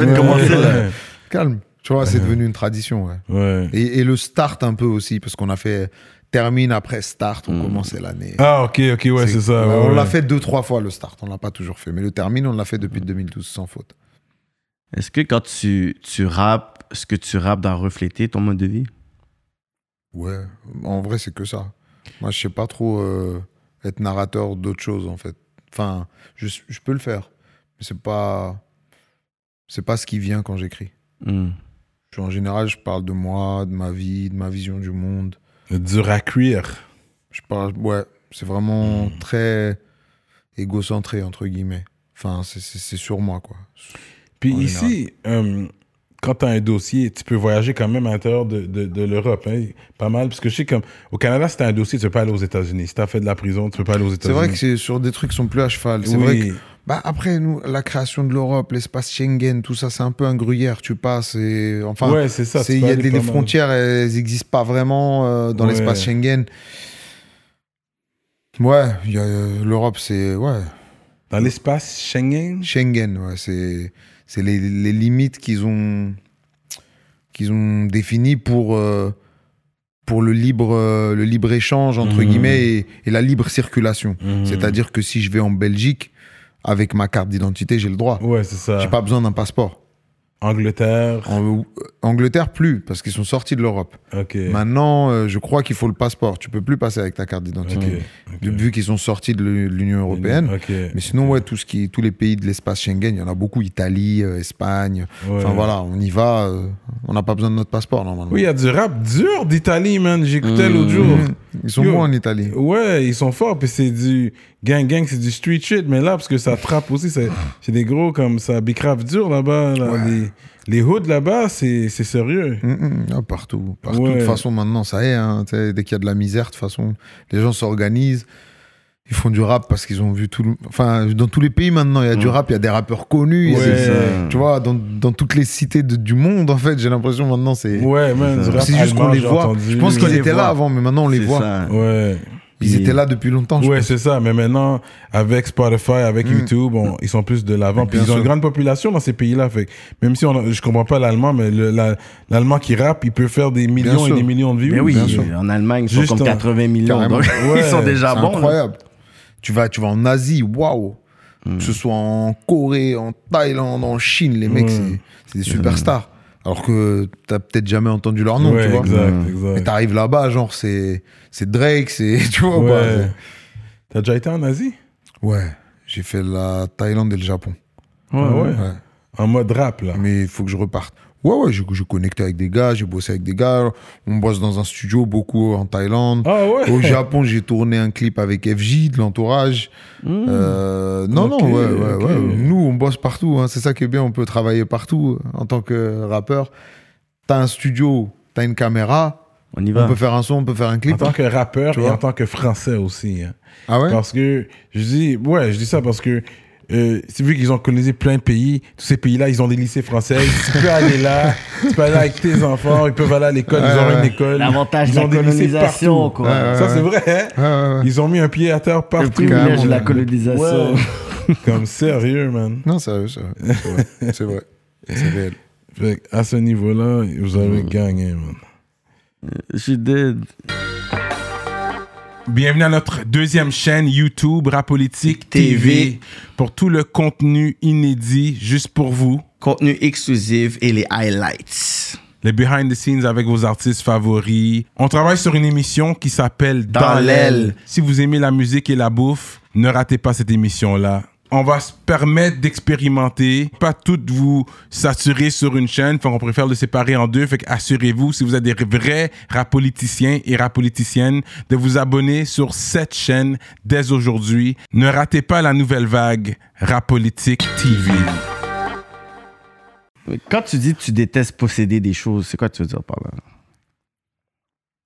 Je sais pas que je déteste, je suis pas vraiment à l'aise avec la possession. La possession, c'est pas un. Je sais pas. Tu sais, je sais qu'aujourd'hui, c'est très. euh, Bling bling. euh, Enfin, tout le monde aime posséder, tout le monde possède en vrai. Moi-même, je possède des Mhm. choses. Mais je me suis pas super à l'aise à posséder beaucoup de choses. Je me sens plus lourd. Je me sens moins léger, moins libre. hmm. C'est juste ça. Je me sens vraiment moins léger et moins libre. Mais ça vient pas avec le succès, c'est pas euh, euh, signe de blessing, dans le sens que plus que tu travailles, plus que tu travailles fort, plus tu as du succès, plus que tu as. Tu n'es pas obligé de posséder. Tu peux faire de l'argent. Non, l'argent, c'est-à-dire sur le compte bancaire. Je veux bien avoir la possession du compte bancaire. C'est pas. Et encore. Parce qu'avoir de l'argent, ça veut dire avoir un peu plus de pouvoir, pouvoir d'achat. C'est bon. C'est bon. Si tu lises bien. Mm. Si c'est pour acheter 10 voitures, moi, ça me ça me parle pas tout ça. Mm. C'est pour acheter une Rolex, du Gucci. du- Bon. Si t'aimes bien, oui, mais si t'achètes pour acheter Gucci, pour pouvoir monter au-dessus des autres et dire, moi, je suis mieux que toi, moi, je marche dans la rue, je suis mieux Mm. que toi. Je sais que votre culture est très différente. Vous, vous êtes, vous avez, vous êtes euh, construit avec ça là-bas, plus Ouais, que chez nous. Matérialiste beaucoup. Mais il y en a chez nous beaucoup Mm. maintenant. C'est comme ça de façon partout. Mais il manque. Il Moi, je pars du principe que, je sais pas, t'es pas censé te mettre en valeur de part. Enfin, ne montre pas à des gens qui vont peut-être regarder ça en se disant, moi, je l'ai pas. C'est ma philosophie. hein. Mm. Moi, je l'ai pas. Donc, bien sûr, fais-toi plaisir. Bien sûr, achète-toi ce que tu as besoin de t'acheter, mais pas dans l'excès si possible. Moi, en tout cas, c'est ce que j'applique pour moi. J'essaie de pas. Si j'ai eu de l'argent, j'ai. Moi, l'argent, quand je l'ai, je le disais encore ce matin à quelqu'un avec qui je parlais. Je disais, euh, l'argent, quand je l'ai dans ma poche, là, quand je vais avoir, je sais pas, mais mes 5000 balles dans ma poche, là, ils sont là. J'aime pas quand ils soient. J'aime pas qu'ils soient là. Ah non, faut hein? que je les distribue, faut que j'en fasse quelque Ah chose, ouais. tu vois. J'aime pas qu'ils restent là. Pour moi, c'est pas logique d'économiser. Ah bah on va se tenir avec ta plus souvent. Tu vois ce que je veux dire? Parce que pour moi, c'est. On a une expression, on a une expression en France, peut-être vous la connaissez. Mais j'ai pas envie d'être le plus riche du cimetière. Ah non. Tu vois ou pas? Hmm. Je suis là pour vivre en fait. Tu vois ce que je veux dire? Moi, c'est comme ça que je vois les choses. Et ça m'empêche pas de construire mes business, mes équipes, parce que justement, je préfère redistribuer à eux déjà. Et moi, c'est personnel, vraiment, hein, c'est ma vision personnelle de la chose. C'est pas un kiff pour moi. J'ai déjà connu, en fait. Tu vois, les voitures, les trucs. Mm. J'ai connu dans ma jeunesse. Et tu fais vite le tour, en vrai. Si tu commences à te perdre là-dedans, là, ça devient un gouffre financier. Puis à la fin, quand, quand tu as beaucoup d'argent, tu fais quoi avec ton argent? Tu vois, les gars, ils ont des 15 voitures, des 10 maisons. Ils y vont jamais. Et il y a des gens qui crèvent de faim dans, dans, dans ce monde. Tu vois ce que je veux dire? Il y a des gens, même à côté de chez toi, dans ta ville, ils galèrent. Donc, je pense qu'il n'y a pas assez de redistribution, malheureusement. Et là, on est encore plus, encore plus après le Covid, comme tu disais tout à l'heure, dans un truc où Mm. les écarts se creusent. Donc, il y a des gens qui s'enrichissent Ouais, max. ouais, Et il y a des gens là qui Ça sont en train de appauvrit, ça, redé- donc. descendre. Hmm, hmm, Et- hmm. Toi, tu redistribues pas? Mm. Libre à toi. hein. Mais je sais pas. Pose-toi des questions, mec, parce que je crois pas que c'est le bon truc à faire, tu vois ou pas. Et t'es là, le pire, t'as besoin de ton kiff. Bien sûr, je comprends. Il y a des gens. Même moi, euh, demain, j'ai l'occasion de m'acheter une belle maison, belle grande maison. Je vais m'acheter une belle grande maison pour en faire profiter mes proches. Mais une, ça suffit. hein. Tu vois ce que je veux dire ou pas? Mm. Mais Euh, c'est une mentalité ici. hein. Les rappeurs, ils portent pas trop de bijoux ici. Il y en a, mais c'est pas, c'est pas très peu. Peut-être parce que c'est déjà dans la culture, c'est un pays de base de culture euh, chrétienne, catholique. Après, je sais pas, c'est peut-être lié à ça. C'est peut-être lié à ça. Et puis même, il y a une culture du, du... En France, on n'aime pas trop la réussite. La réussite pour le français, c'est être cadre et toucher cadre dans une société et toucher 5000 C'est 5000 c'est- par mois c'est bon. C'est un problème T'as réussi, t'as suivi le truc, t'as fait ton crédit, Ouais. t'as acheté ta maison, tu touches ta retraite, tout va bien. Hmm. Moi, je suis pas forcément d'accord avec ça, mais moi, c'est plus sur. J'ai pas de problème avec le fait de gagner de l'argent. Ça, c'est important. Je Mhm. pense que tu dois gagner ton argent et tu dois, tu dois être actif pour gagner ton argent et faire ton business bien. C'est comment tu vas le redistribuer. C'est comment tu vas l'utiliser ton argent. C'est super important. Et je pense que le monde va mal à cause de ça. Et je pense que la redistribution est obligatoire. Sinon, on va avoir droit à de gros problèmes. Et encore plus, là, c'est exacerbé parce que maintenant, j'achète mes 10 voitures. C'est une chose. Mais mes 10 voitures, je vais la montrer toute la journée à tous les pauvres que moi, j'ai 10 voitures. Moi, j'ai. Et on a, on a des cas en France, comme vous avez eu aux, Éta- aux États-Unis. Des gars comme Pop Smoke qui vont se faire font fumer chez, chez eux. Mhm. Des gars comme XXXTentacion. Il est Mhm. pareil. Parce que les gars montrent, montrent, montrent. Il y a des gars, ils crèvent la dalle. Et à un moment, tu fais péter un truc dans leur cerveau. Ils se disent, Eh, moi aussi, je veux ça. Donc maintenant, le pauvre, même quand le pauvre, il a un peu d'argent, au lieu d'investir dans sa communauté, faire des choses, construire des structures pour élever sa communauté, qu'est-ce qu'il fait? Il veut faire comme ceux qui, qui, qui avaient les 10 voitures et qui lui montraient Lamborghini, Ouais. Ferrari, Gucci. Et il y va à fond. Et il claque tout là-dedans. Et tu vois, même en France, hein, sa maman, elle habite dans un HLM. Ouais. Et il, il roule en Ferrari, il fait des photos en Ferrari dans le quartier. Mm. Sa maman, elle habite dans un HLM. Il y en a qui ont payé des maisons à leur famille, tout, Mhm. c'est bien. Mais il y en a plein, c'est pas le cas. Moi, je vois des gars habillés Gucci, Rolex, Mhm. tout ce que tu veux. Tu vas chez eux, tu flippes. Tu vois ce que je veux dire? Ils redistribuent pas comme, comme ils devraient. C'est mon point de vue. Je pense Mais- qu'il y a juste un rappeur qui est vraiment flashy, flashy, c'est Booba ici. Non, les, les autres gars Quel, sont. quel, quel? Gazo, euh, il rock du gros ice maintenant. Là. Non, mais je parle comme on, a- on va parler de Vixen, de, de bateau, de mansion dans la vidéo. Mm. de- Il n'y en a pas plein comme ça. Gazo reste quand même sur hood quand même. Dans... Hum. Ouais, mais comme Hein? Mice, euh, même Rimka le fait, puis il est très gang-gang. Ouais. Ils vont le faire des beaux clips. Fait que Mais parce hein. que de toute façon, c'est un peu. euh, on s'est toujours, qu'on le veuille ou non, inspiré un peu, quoi qu'il arrive, de l'outre-Atlantique. C'est-à-dire du côté américain. C'est ça, le, C'est la là-bas que le rap est né vraiment, tu vois ce que je veux dire.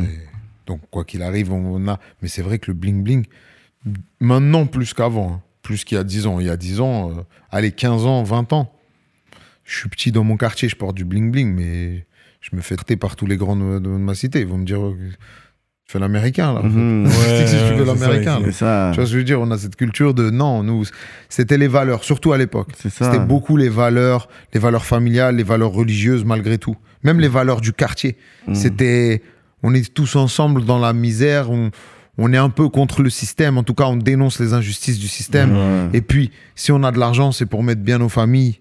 C'est pas pour, pour nous les gars qui roulaient en, en Ferrari ou qui s'habillaient en Versace ou c'était des, comme on dit, des kékés, des, vas-y, c'est des frimeurs. C'est des frimeurs, ça. Tu vois, ils, ils ont que ça à faire, eux. Ils ont que ça à faire, en fait. Tu vois ou pas? C'est tro- trois choses que c'est ça qu'on voit dans le rap américain qui n'a pas vraiment, Hmm. je pourrais dire, mis de l'avant dans le rap français, c'est les filles dans les vidéos. Les filles toujours à poil. Il y en a aussi de plus en plus. C'est ça dernièrement, mais ça n'a pas été dans l'identité. C'est pas bien vu ici. C'est ça. Dans les cités. Beaucoup. C'est ça. les- Je suis là, c'est pour donner mon avis. Moi, je pense que je vois pas l'intérêt qu'une femme elle se dénude, en fait, ou qu'un homme il se dénude, en fait. Je vois pas l'intérêt. Pour moi, c'est un vendeur, views de le pudeur. sexe vend, de views. Le sexe vend. Tu vois ce que je veux Ouais, le sexe ça. vend, voilà. L'intérêt, c'est quoi? C'est de faire de l'argent. Ouais, c'est des ventes. euh, Faire de Faire de l'argent sur quoi? Sur le dos d'un être humain? Donc, s'il te plaît, déshabille-toi, tu vas devenir riche. Je trouve ça très spécial et, et, et- et malsain. Mais. C'est c'est pas très sain tout ça. Et, et, euh, pour l'avoir vu, hein, je sais pas si les gens sont très à l'aise quand ils font ces, ces choses-là. Je sais pas, j'ai un problème avec ça. Je ressens quelque chose de bizarre là-dedans. C'est c'est une question de pudeur. Depuis la nuit des temps, l'humain s'habille. Pourquoi dans notre siècle là, tout le monde se déshabille? On a Ça, commencé c'est- tout nu. Adam et Ève, Adam et étaient Ève nus. étaient nus avec une Et feuille. ils se sont des- habillés des et ils ont fait l'effort d'apprendre à s'habiller. Parce que c'était instinctif pour eux d'aller s'habiller. Tout le monde a commencé à aller C'est pas la s'habiller. même chose, j'ai entendu. On connaissait pas le péché dans ce temps-là. C'est ça, c'était innocent. Peut-être. Et je pense qu'au-delà d'une histoire de péché, c'est c'est une histoire de pudeur. T'as vu, c'est une histoire de pudeur dans le sens où. Mais dans ce cas-là. euh, je sais pas, ouais, marchons. bah, pourquoi on n'enlève pas tout alors dans ce cas-là Et pourquoi on marche pas tout nu? Tu vois ce que je veux dire? C'est, je sais pas. ils font ça. hein, Je sais pas comment t'expliquer. C'est, une euh, culture d'aujourd'hui qui, qui, pour moi, n'est pas cohérente avec l'histoire de l'humanité. Ouais. C'est pas cohérent pour, ce qui se passe. pour là. jouer à l'avocat du diable, il y a Ouais, beaucoup de sûr. personnes qui disent que, OK, j'entends ce que tu dis, mais Mhm. il y a le mouvement féministe Ok. qui disent comme ça que c'est une façon de se réapproprier notre sexualité et de pas se faire exploiter par cette machine, euh, je pourrais dire, Génial. machisme et tout. Donc, à la place de pouvoir laisser d'autres Ouais. hommes pouvoir faire ça, nous, on le fait. Puis on dit, voici, c'est notre sexualité, Ouais. on vous le montre. Mais Ouais. s'il y a des choses qui doivent se faire capitaliser, c'est nous. Fait que tu vois les Megan Thee Stallion, tu vois les Cardi B, tu vois. Ouais. Donc, tu vas voir qu'il y a vraiment genre une qualité de filles qui chantent aux États-Unis, Mhm. mais c'est sexe à fond. Mais c'est eux qui gèrent tout. C'est eux qui génèrent, leur argent, c'est eux qui directent leurs vidéos. Ils vont arriver, ils vont performer, tout ça, mais Mhm. ils vendent leur sexualité. Mais ils disent au moins, c'est pas un homme qui mange de ça. Fait que c'est comme si je te dis, Mhm. je comprends ce que tu dis, mais eux, ils disent, OK, mais nous, c'est notre façon de dire que, tu sais quoi, voici notre sexualité, c'est à nous, et personne d'autre va l'exploiter à part, à part nous-mêmes. Ok. Euh, si je donne mon avis là-dessus, Moi, je pense que justement, les femmes se sont fait avoir. Ouh, ouh, ouh. Ah, je pense qu'elles se sont fait Vous avoir avec le par ça. Elles se sont fait avoir avec le féminisme. Waouh. On leur a dit déshabillez-vous, vous allez être libre. Ok. On leur a dit déshabillez-vous, vous allez être libre. Hmm. Mais je vais vous dire la vérité. Quelle, comment dire, quelle femme ou quel homme va aimer voir, parce que on est homme et femme, Adam et Ève, ce que vous voulez, on est toujours là pour se mettre ensemble. On se marie, on fait des enfants, sinon la civilisation s'éteint. Si on arrête de se s'accoupler. Ouais. Quelle femme ou quel homme a envie de voir moi moi moi si j'ai une femme j'aime pas la voir nue et j'ai pas envie que les gens la regardent nue Mhm. Ma femme n'a pas envie de me voir nue et n'a pas envie que les gens me regardent que je sorte nue ça c'est quelque chose d'intime et limite c'est quelque chose d'exclusif que j'ai à partager avec elle Mhm. À partir du moment pour moi je sais pas comment t'expliquer mais tu vois quand tu as ton argent T'as fait ton argent, t'es es un businessman, t'as monté tes entreprises, t'as monté ton truc tout seul, t'as fait ton argent pendant des années. Et chaque année, sous le matelas, tu, tu mets tes, tes 15 000, tes 20 000, tu vois ou pas? Et au bout d'un moment, tu te retrouves avec un petit pactole, tu vois ou pas? Ton pactole. Est-ce que quand les gens rentrent chez toi, ton pactole, il est posé là sur la table? Parce que ton pactole, il est précieux. Il est ultra précieux. Ton or, même si tu veux, ta coffret de l'or, tu l'as transformé en or. Ton or, ton or, il est précieux. Pour moi, un être humain, que ce soit une femme ou un homme, ça vaut plus que de l'or. C'est Mmh. quelqu'un avec qui tu fais ta vie, que tu Ouais, décides de ouais, faire ta vie. ouais. Ceux qui sont pas mariés, allez, c'est encore un autre cas, si tu veux. Ceux qui sont pas en couple. Mais moi, je trouve que ça, là, parce que la femme, ok, ou l'homme, ils se sont habitués à, à avoir cette attitude, on va dire, très ouverte au monde et montrer leur, leur, leur- leur zone, euh, voilà, Mhm. qui, qui, qui sont pas censés être montrées selon l'histoire du monde. Ouais. Je me base que sur l'histoire du monde. Ouais.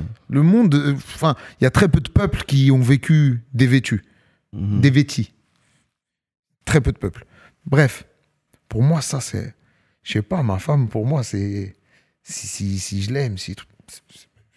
c'est- exclusif, parce que mon or, je le montre pas à tout le monde. Ça, ça vaut plus que de l'or, ça. Tu vois ce que je veux dire ou pas? Mhm. C'est trop important, ça. C'est ta femme dans ta vie. Mais non, je veux pas que vous voyez ce que. Enfin, ça veut dire qu'il y a plus d'exclusivité, quoi. Il y a plus d'exclusivité? Non, c'est ça. Non, non, mais c'est ça, c'est ça. Ça veut dire, moi, je sors, je peux voir la femme de tout le monde, en fait. Ben je oui. peux aller regarder la femme de tout le monde et je peux voir. Je peux profiter de ça. Ben, sur Instagram, c'est ça. Instagram, c'est ça.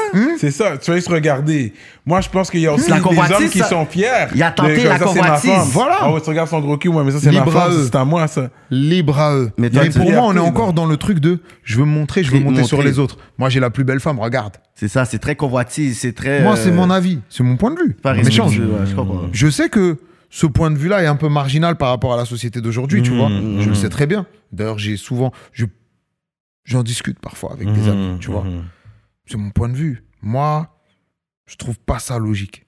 C'est, je trouve pas ça logique. Après, chacun fait ce qu'il veut. hein. Moi, c'est juste, t'as vu, c'est de regarder devant moi, tu vois. Je vais pas, j'ai pas envie de regarder la femme de quelqu'un, en fait. J'ai pas envie de regarder, et j'ai pas envie que ma femme regarde euh, l'homme de quelqu'un. Tu vois ce que je veux dire ou pas? Ouais, je comprends. ou, ou même, même mes enfants, si demain j'ai des enfants, j'ai pas envie qu'ils grandissent et qu'ils voient des gens, euh, des gens qui se montrent comme ça. Parce qu'au final, je vais te dire la vérité. Et on va même parler des femmes. Parce que justement, les femmes, on sait tous, depuis la nuit des temps, il n'y a qu'à regarder l'histoire, que la femme a un pouvoir sur l'homme. Son pouvoir, il est en partie, on va dire, euh, sexuel, physique. Un homme, en général, quand il voit une belle femme, c'est ça qui va l'attirer. C'est quelque chose qui va lui plaire. Les féministes, qui, qui- peut-être qu'elles ne s'en rendent pas compte, hein, mais en fait, je pense qu'elles ont une soif de pouvoir. Elles veulent avoir plus de pouvoir en, en- en enlevant leurs vêtements. Je Mhm. pense. hein. Parce qu'elles le savent, elles le voient, qu'elles ont. Tu le vois directement que as ça, plus de exactement. pouvoir. Mhm. Si t'as- eh, tu, tu, tu as déjà fréquenté des femmes, tu, tu parles avec une femme, eh, le jour où elle s'habille, elle se met bien fraîche, elle se, tu vois, Euh, elle sait que dans la rue, il y a, plus de gens, plus- ouais, les gens vont être plus souriants avec elle, les gens, Ouais. contrôle de police, allez, partez madame, bonne journée, T'es saoul Ah, Vas-y. allez, c'est pas grave, plus, refais plus. ça détend l'homme, ça, ça détend l'homme, ça le met dans une position où il est là, il- Ouais. parce que ça a un impact sur l'homme. Donc moi, je pense que ça, c'est une histoire de pouvoir. C'est réellement une histoire de pouvoir. Hmm. Et Le pouvoir, faut toujours qu'il soit bien géré. Hmm. C'est juste que là, moi, ce que je vois, je te dis, sur les réseaux, sur trucs, c'est trop pour moi. Pas. Je te jure, j'ai j'ai pas grandi comme ça, j'ai pas été éduqué comme ça. Euh, donc et je je ne suis pas fermé, j'ai essayé de comprendre. Je comprends, je respecte. Mm. Chacun fait ce qu'il veut ça. Moi mon point de vue c'est j'ai pas envie de voir tout ça. Ça m'intéresse pas moi personnellement. Je vis dans ce monde donc je fais avec mais j'ai pas envie de voir tout ça. Tu tiens que ta femme soit voilée? C'est son choix. Ce sera son choix si, si j'ai une femme et qu'elle est voilée, ce sera son choix. Ce sera son choix. Vraiment c'est elle, mais j'ai pas envie. Par contre, ça ne me plaira pas. Ça ne me plaira pas si elle sort et qu'il y a 10 mecs qui viennent lui parler. Pourquoi? Parce que elle est attirante, trop attirante dehors. Hmm. C'est-à-dire, je pense qu'il y a un minimum comme moi et je m'applique la même règle. C'est-à-dire que moi, je vais. Justement, on va pas mettre les bling-bling, les trucs, les, les- les grosses voitures. Tu sais très bien ce que ça attire. Si Mhm. t'es en couple, après, si t'es pas en couple, c'est différent. Tu vois ce que je veux dire Mhm. mais pour moi, comment dire Chacun fait ce qu'il a envie de faire. Vous avez envie de vous dévêtir, faites-le. Moi, j'ai pas envie de voir ça. Comme plein de gens, des féministes, qui n'ont pas envie de voir des femmes voilées.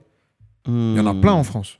Féministes, C'est elles sûr, veulent pas voir les femmes voilées. C'est le Elles viennent, elles leur disent, vous êtes des soumises. des- Voilà. Alors que, moi, je vois le truc inverse. Je te dis la Hmm. vérité, pour moi, celles qui se dévêtissent sont soumises à cette société de consommation. Hmm. Elles sont rentrées parce qu'on a commencé à leur imposer ça. À travers les médias, à travers les publicités, à Hmm. travers la consommation, la mondialisation. C'est ça qu'on a vu partout, des femmes, des femmes, des femmes, pour vendre des voitures, du dentifrice, quel rapport? Il a dit quel rapport? Non mais, on veut te vendre un dentifrice, frère, il y a une femme dans la pub. On veut te vendre un savon, il y a une femme dans la pub en train de se frotter. Ah oui, regarde. mon Pourquoi Parce que ça Je vend. pose la question. Parce Pourquoi? que ça vend. Pourquoi ça vend? Parce qu'on connaît le pouvoir de la femme. Parce que l'homme... Ouais. Et au final, tout ça, c'est pour avoir du contrôle sur l'homme. Hmm. Et souvent, les gens qui sont à la tête de ces grosses multinationales, est-ce que c'est des femmes? Non, c'est des hommes. C'est des hommes qui fin, utilisent les femmes pour attraper les hommes. C'est ça. Parce qu'ils connaissent très bien les hommes. C'est ça. Moi, je vois les choses comme ça. Hmm. C'est, hé, je suis un gars du. Je suis un. J'ai grandi dans le seul, je, je- je connais, j'ai monté mes affaires, je connais ouais, les le humains, je connais le vice, je connais. Eh, je connais l'humain. Hmm. Je te parle français, je connais l'humain. Moi, c'est ça mon avis là-dessus. Tu vois ce que je veux dire? Je Mm. pense que tout ça, c'est une grande manipulation. Et tu vois, celle qui se voile, celle qui se cache. Ouais. Déjà, d'une, pour moi, c'est une punk. Parce que, vas-y, dans un monde comme ça, là, décider, avoir la force, le courage de mettre, de mettre ça. Pour, euh, souvent, c'est pour la religion.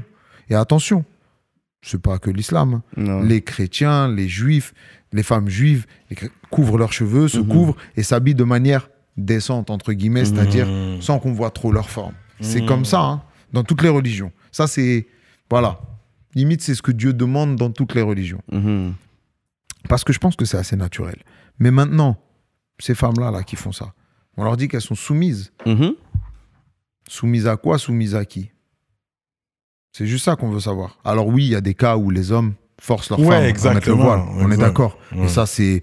On peut pas être d'accord avec ça. Tu vois ce que je veux dire Personne n'a forcé personne sur cette terre. Tu vois ce que je veux dire. C'est Et puis même dans les religions, ça marche pas comme ça, tu vois. Parce qu'on essaie de faire croire que oui, euh, l'islam force les femmes. Ah, non. Mais mm, pour connaître et avoir fréquenté dans ma vie et en avoir même dans ma famille des femmes voilées, c'est tout sauf, elles sont tout sauf soumises. hein. À la maison, souvent, c'est elles qui contrôlent. Je te dis la vérité. C'est elle le chef. hein. Hmm. C'est pas l'homme. hein. Je te dis la vérité. Hmm. Donc, faut une force de caractère pour faire ça, je pense. Tu vois, pour se dire aujourd'hui, voilà, moi, je vais faire ce que je dois faire selon ma religion. J'ai envie de cacher ma pudeur. Mhm. J'ai pas envie. Et c'est un, c'est un beau cadeau, je pense, que tu peux faire à, Hmm. à ton homme même, à ton mari. Bah, ça, ce sera juste pour toi, en fait. Hmm. Ça, c'est, c'est entre nous, c'est de l'intimité. Comme le mari doit faire la même chose. On parle de la femme, mais en vrai, le mari doit se couvrir aussi. Tu sais, en- je pense dans toutes les religions, c'est comme ça. C'est la femme. La pudeur, ça concerne l'homme et la femme. C'est plus vers la femme parce que c'est la tentation. Mais c'est un bon point que tu amènes, que c'est pour les deux. C'est vrai, c'est Non, non, pour- mais on va dire, oh oui, on dit ça comme ça, mais on sait que c'est toujours visé vers la Vers femme. la femme, ouais, c'est pas vrai. comme si euh, on va dire, Bah, ok, il faut que que- l'homme, il doit s'habiller dans le sens qu'à la base, l'homme, il y a un pantalon et un chandail. Donc, c'est- Oui, c'est mais, vrai. Mais la fille va avoir peut-être un chandail, mais ça va peut-être décolleté. Il va avoir un Ouais, mais, short. mais les hommes maintenant aussi hein, commencent à mettre des trucs super serrés, des trucs, tu vois. Enfin, plus ces dernières années, à l'époque, Ouais, ouais, il y a ouais. 50 ans. Les hommes, comment ils s'habillaient il y a 60, 70 ans. C'est ça, ouais. costume, c'est large, c'est pas, y a pas de, tu vois pas leur forme. Là, de plus en plus, on enlève, on met des débardeurs, on. Ouais. met des- tu vois? Instagram, mais ça, je dis, c'est- c'est beaucoup d'Instagram que le monde, ils sont là en train de montrer leur corps et tout. Puis c'est, c'est, on, on, on se vend comme ça. C'est, notre ça CV me- pour date. T'as pas à aller sur Tinder puis tout. Ça on s'entraîne, on fait des beaux selfies. T'inbox, ouais, Ouais. t'es belle et tout. Puis voilà. je comprends le, cet état d'esprit, je Mm. comprends qu'on veuille le faire, je comprends qu'on ait envie de le faire. C'est que moi, ça ne m'intéresse pas. Ça ne m'intéresse pas. Et en plus, derrière, je t'ai dit, surtout derrière le truc de la femme, du féminisme, je Mm. vois une manipulation derrière. Et t'inquiète pas que c'est pas des femmes qui sont en train de les manipuler. Tu vois ce que je veux dire? Donc j'ai l'impression que les féministes, Ils sont, euh, des ils sont victimes moi, de tout je, ça, je- je les invite vraiment à, à se plonger déjà sur les sources du féminisme, sur qui, enfin, qui profite de ça, de ce féminisme? Parce qu'excuse-moi, le féminisme a fait que les femmes sont allées travailler. C'est Mm. bien, c'est bien. Mais les femmes qui travaillent, donc génèrent des salaires, donc consomment maintenant. Mm. Donc maintenant, on a fois deux la consommation. Avant, c'était le mari qui achetait les Mhm. affaires pour la femme. qui- Hmm. C'est le mari qui travaille. Ouais. Donc il y a un salaire. Là maintenant, il y a deux salaires, donc il y a deux personnes à taxer. En Mais- termes d'impôts, en termes de consommation. Mais c'est génial. Ouais, Voilà pour- pourquoi. et- Moi, je vois ça comme C'est ça. ça. Ils ont fait Pour moi, sortir je la connais femme. pour- l'humain. Je sais Oui, que l'humain ça, je réfléchit comprends. vite.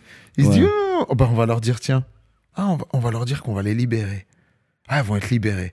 Et donc, elles vont se sentir bien. Ils vont travailler. Nous, à la fin, on récupère. Ça, c'est vrai, C'est ça. business. Je suis un businessman. Je connais ça. C'est c'est des stratagèmes. Tu vois ce que je veux dire? Maintenant, si une femme, elle se lève le matin, qu'elle n'est pas influencée par tout ça et qu'elle se dit j'ai envie de me dévêtir, libre à elle. Mais si c'est à cause de la disquette qu'on t'a insérée depuis jeune à te dire que tu vas être libre parce que tu je vois pas en quoi ça rend plus libre d'enlever ses vêtements. Je, je, je comprends pas. Mm. De montrer son corps, je vois pas en quoi ça rend plus libre. Hmm. Je j'arrive pas à capter. Ah, waouh. Et, je, et moi, je pense qu'instinctivement, t'as vu quand on est jeune, moi, quand tout ce que j'ai vu à l'école, mais quand on est petit, on n'a pas envie d'enlever ses vêtements, ça fait Non, bizarre. non. Moi, quand on me dit enlève tes vêtements, je suis allé, je suis allé en prison, enlève tes vêtements. euh, J'ai pas envie d'enlever mes vêtements, ça me gêne, je suis gêné là. Ça me gêne. Mm. Ça me gêne, moi, de, de, de- de- d'enlever mes les vêtements. Je sais vêtements pas, c'est, c'est, c'est mon corps, c'est, c'est à moi, c'est, c'est mon intimité. Voilà, voilà comment je vois les choses. C'est deep, man. Les gros talks. C'est deep, hein. Avec Ah, les le féministes dans les comments, euh, soyez pas trop durs avec le talk de Jarod. Non, mais c'est bien. Allez-y à fond, les gars. je m'assume complètement, je te jure. Bah, Ouais, j'en doute pas. Mais non, ça, c'est sûr que. On va aller plus léger maintenant. plus léger. Est-ce que hein. tu regardes, tu sais nager fatigué. hein. Tu sais nager, toi Je sais nager, bien sûr, je sais nager. Tu sais patiner Ouais, T'as déjà fait du ski ouais, Tu cuisines ouais. Quand tu vas en sortir avec une fille, est-ce que c'est toujours toi qui dois prendre l'addition ou ça te dérange pas si elle veut payer? Ça te dérange ou ça? C'est moi. Non, non, euh, si elle veut payer, ça me dérange. En général, je paye. Fille ou homme, en général, je paye. Je préfère payer. La main qui paye est toujours la plus forte. Ouais, mais I mean, c'est ça qu'ils disent. I mean. Mais est-ce que c'est vraiment une réalité? Non. Il y en a qui le font parce qu'ils ont, by pride, ils par euh, ego. Ils veulent En fait, moi, c'est pas mon ego. C'est juste que, d'une, j'ai été éduqué comme ça. J'ai vu mon père toute sa vie faire ça. Mais avec le cœur, tu vois. Pas pour Hmm. monter sur les autres et dire c'est moi qui paye ou avoir de l'emprise. Mais c'est juste que je veux pas que quelqu'un ait de l'emprise sur moi parce qu'il croit qu'il a payé pour moi. J'ai été éduqué comme ça. Je, je peux payer, je paye. Maintenant, si on est entre amis, si un truc. euh, et ça m'empêche pas, même. Je suis avec une femme, elle peut payer si elle veut, mais c'est pas dans mes habitudes. Et puis même, je préfère te faire plaisir et le faire moi. Si je peux me Mhm. permettre. Tu vois ce que je veux dire? Ça me fait plaisir de faire plaisir. Et puis t'inquiète pas, on trouve toujours plein de gens qui aiment bien qu'on leur paye. Donc, Ouais. tu vois ce que je veux dire? Donc il n'y a pas de souci si je suis celui qui paye. Je préfère payer que. C'est comme ça, c'est une culture. T'as vu, on est des Algériens. c'est- Hmm. On a une culture comme ça, nous. C'est, c'est, on, a, on a de l'honneur, on a de la fierté. On C'est ça, c'est une, une question de fierté aussi. C'est de la fierté, c'est de la dignité. C'est, je, je, je me lève le matin, je travaille, je, je paye mes trucs. Tu vois pas? comme, mais va- comme si tu vis avec quelqu'un, tu veux assumer toutes les factures ou est-ce que ça va être 50-50, ok, paye telle facture, je paye telle facture, ou toi tu veux assumer tout? Ouais, J'assume tout normalement. Toi c'est ça, t'aimes ça? C'est comme ça. C'est pas que j'aime ça, c'est que c'est un code, c'est une règle pour moi. C'est, j'estime que, voilà, si je suis avec une femme, comme je t'ai dit, je fais une différence entre la femme et l'homme.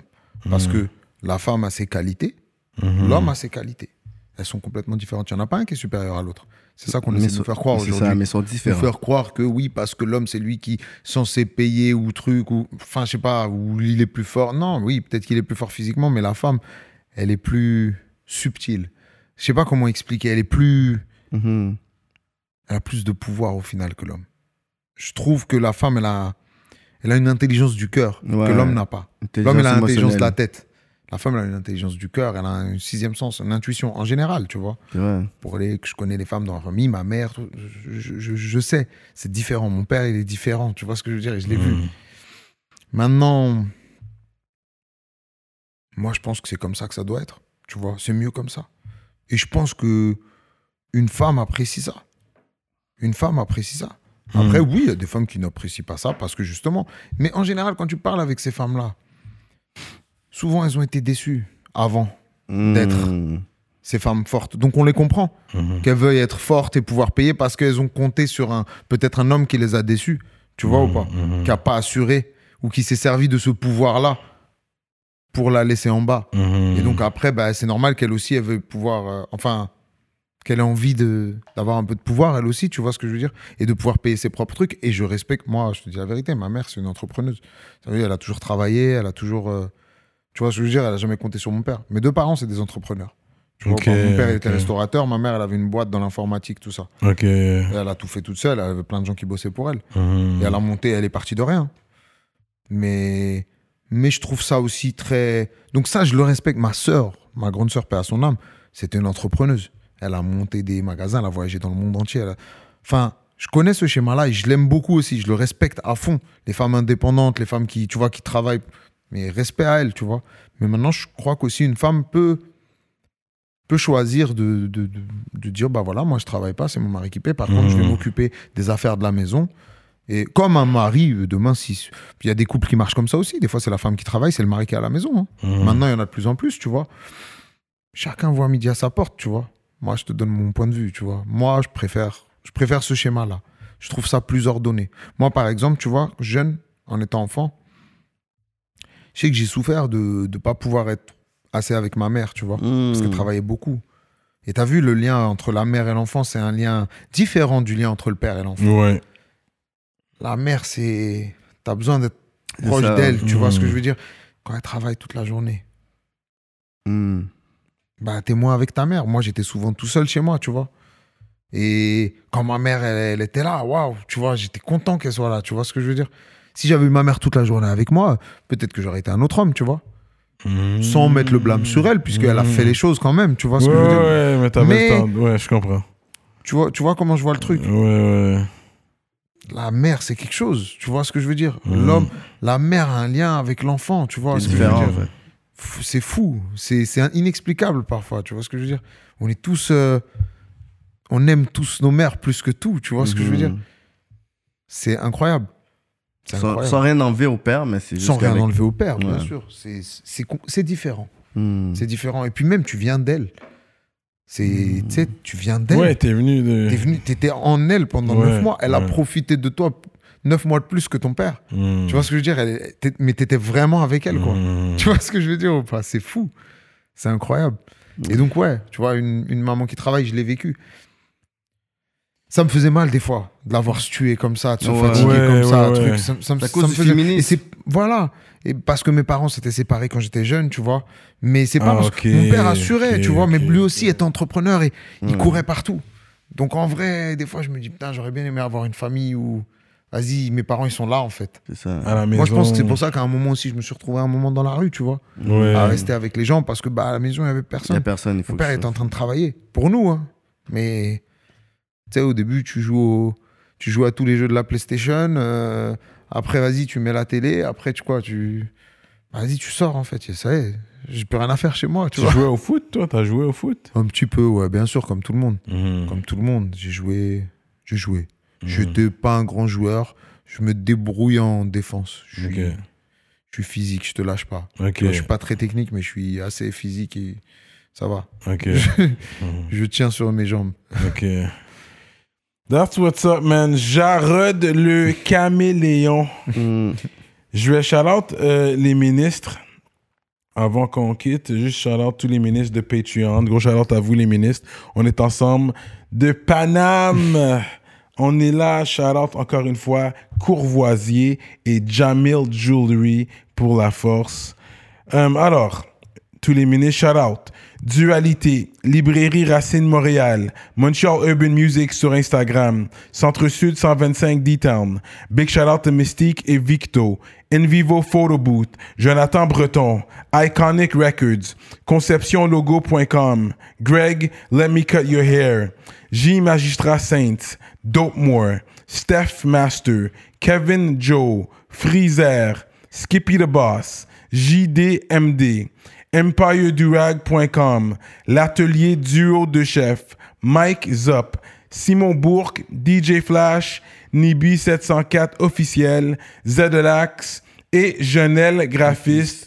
Gros shout out à tous les ministres, man. Pour être un ministre, allez sur patreon.com slash rapolitique en Yeah, début man. du mois, euh, préférablement quand les places se libèrent. On est toujours là. Avec Jarod, ça va continuer sur Patreon. Assurez-vous, suivez le mouvement.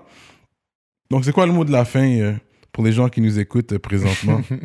Restez branchés. Il se passer plein de choses. Restez branchés dans tous les sens du terme. Exactement. On va voir beaucoup de choses cette année, je pense. Et est-ce que tu planifies revenir euh, sur Montréal? J'ai hâte. Je te dis la vérité. Si je peux, si mon planning le permet, je vais essayer de venir cet été. J'aimerais beaucoup. Nice. Vraiment, ce serait un kiff. Mais je t'ai dit, mes gars me manquent vraiment, tu vois. Mm. Tous mes gens là-bas me manquent vraiment, tu vois. Et j'espère, j'espère, avant la fin de l'année. ouais. Inch'Allah. Inch'Allah. Si tu viens, on pourra faire de quoi? Mhm. Euh, on pourra s'organiser de quoi, euh, justement. Shout out à Lucas l'Arena one time. You, on se revoit là-bas, ça c'est sûr. Ouais, exact, exactement. Inch'Allah, y a pas de souci. So, we out like that. Ça continue sur Patreon. Rap politique sur Paname.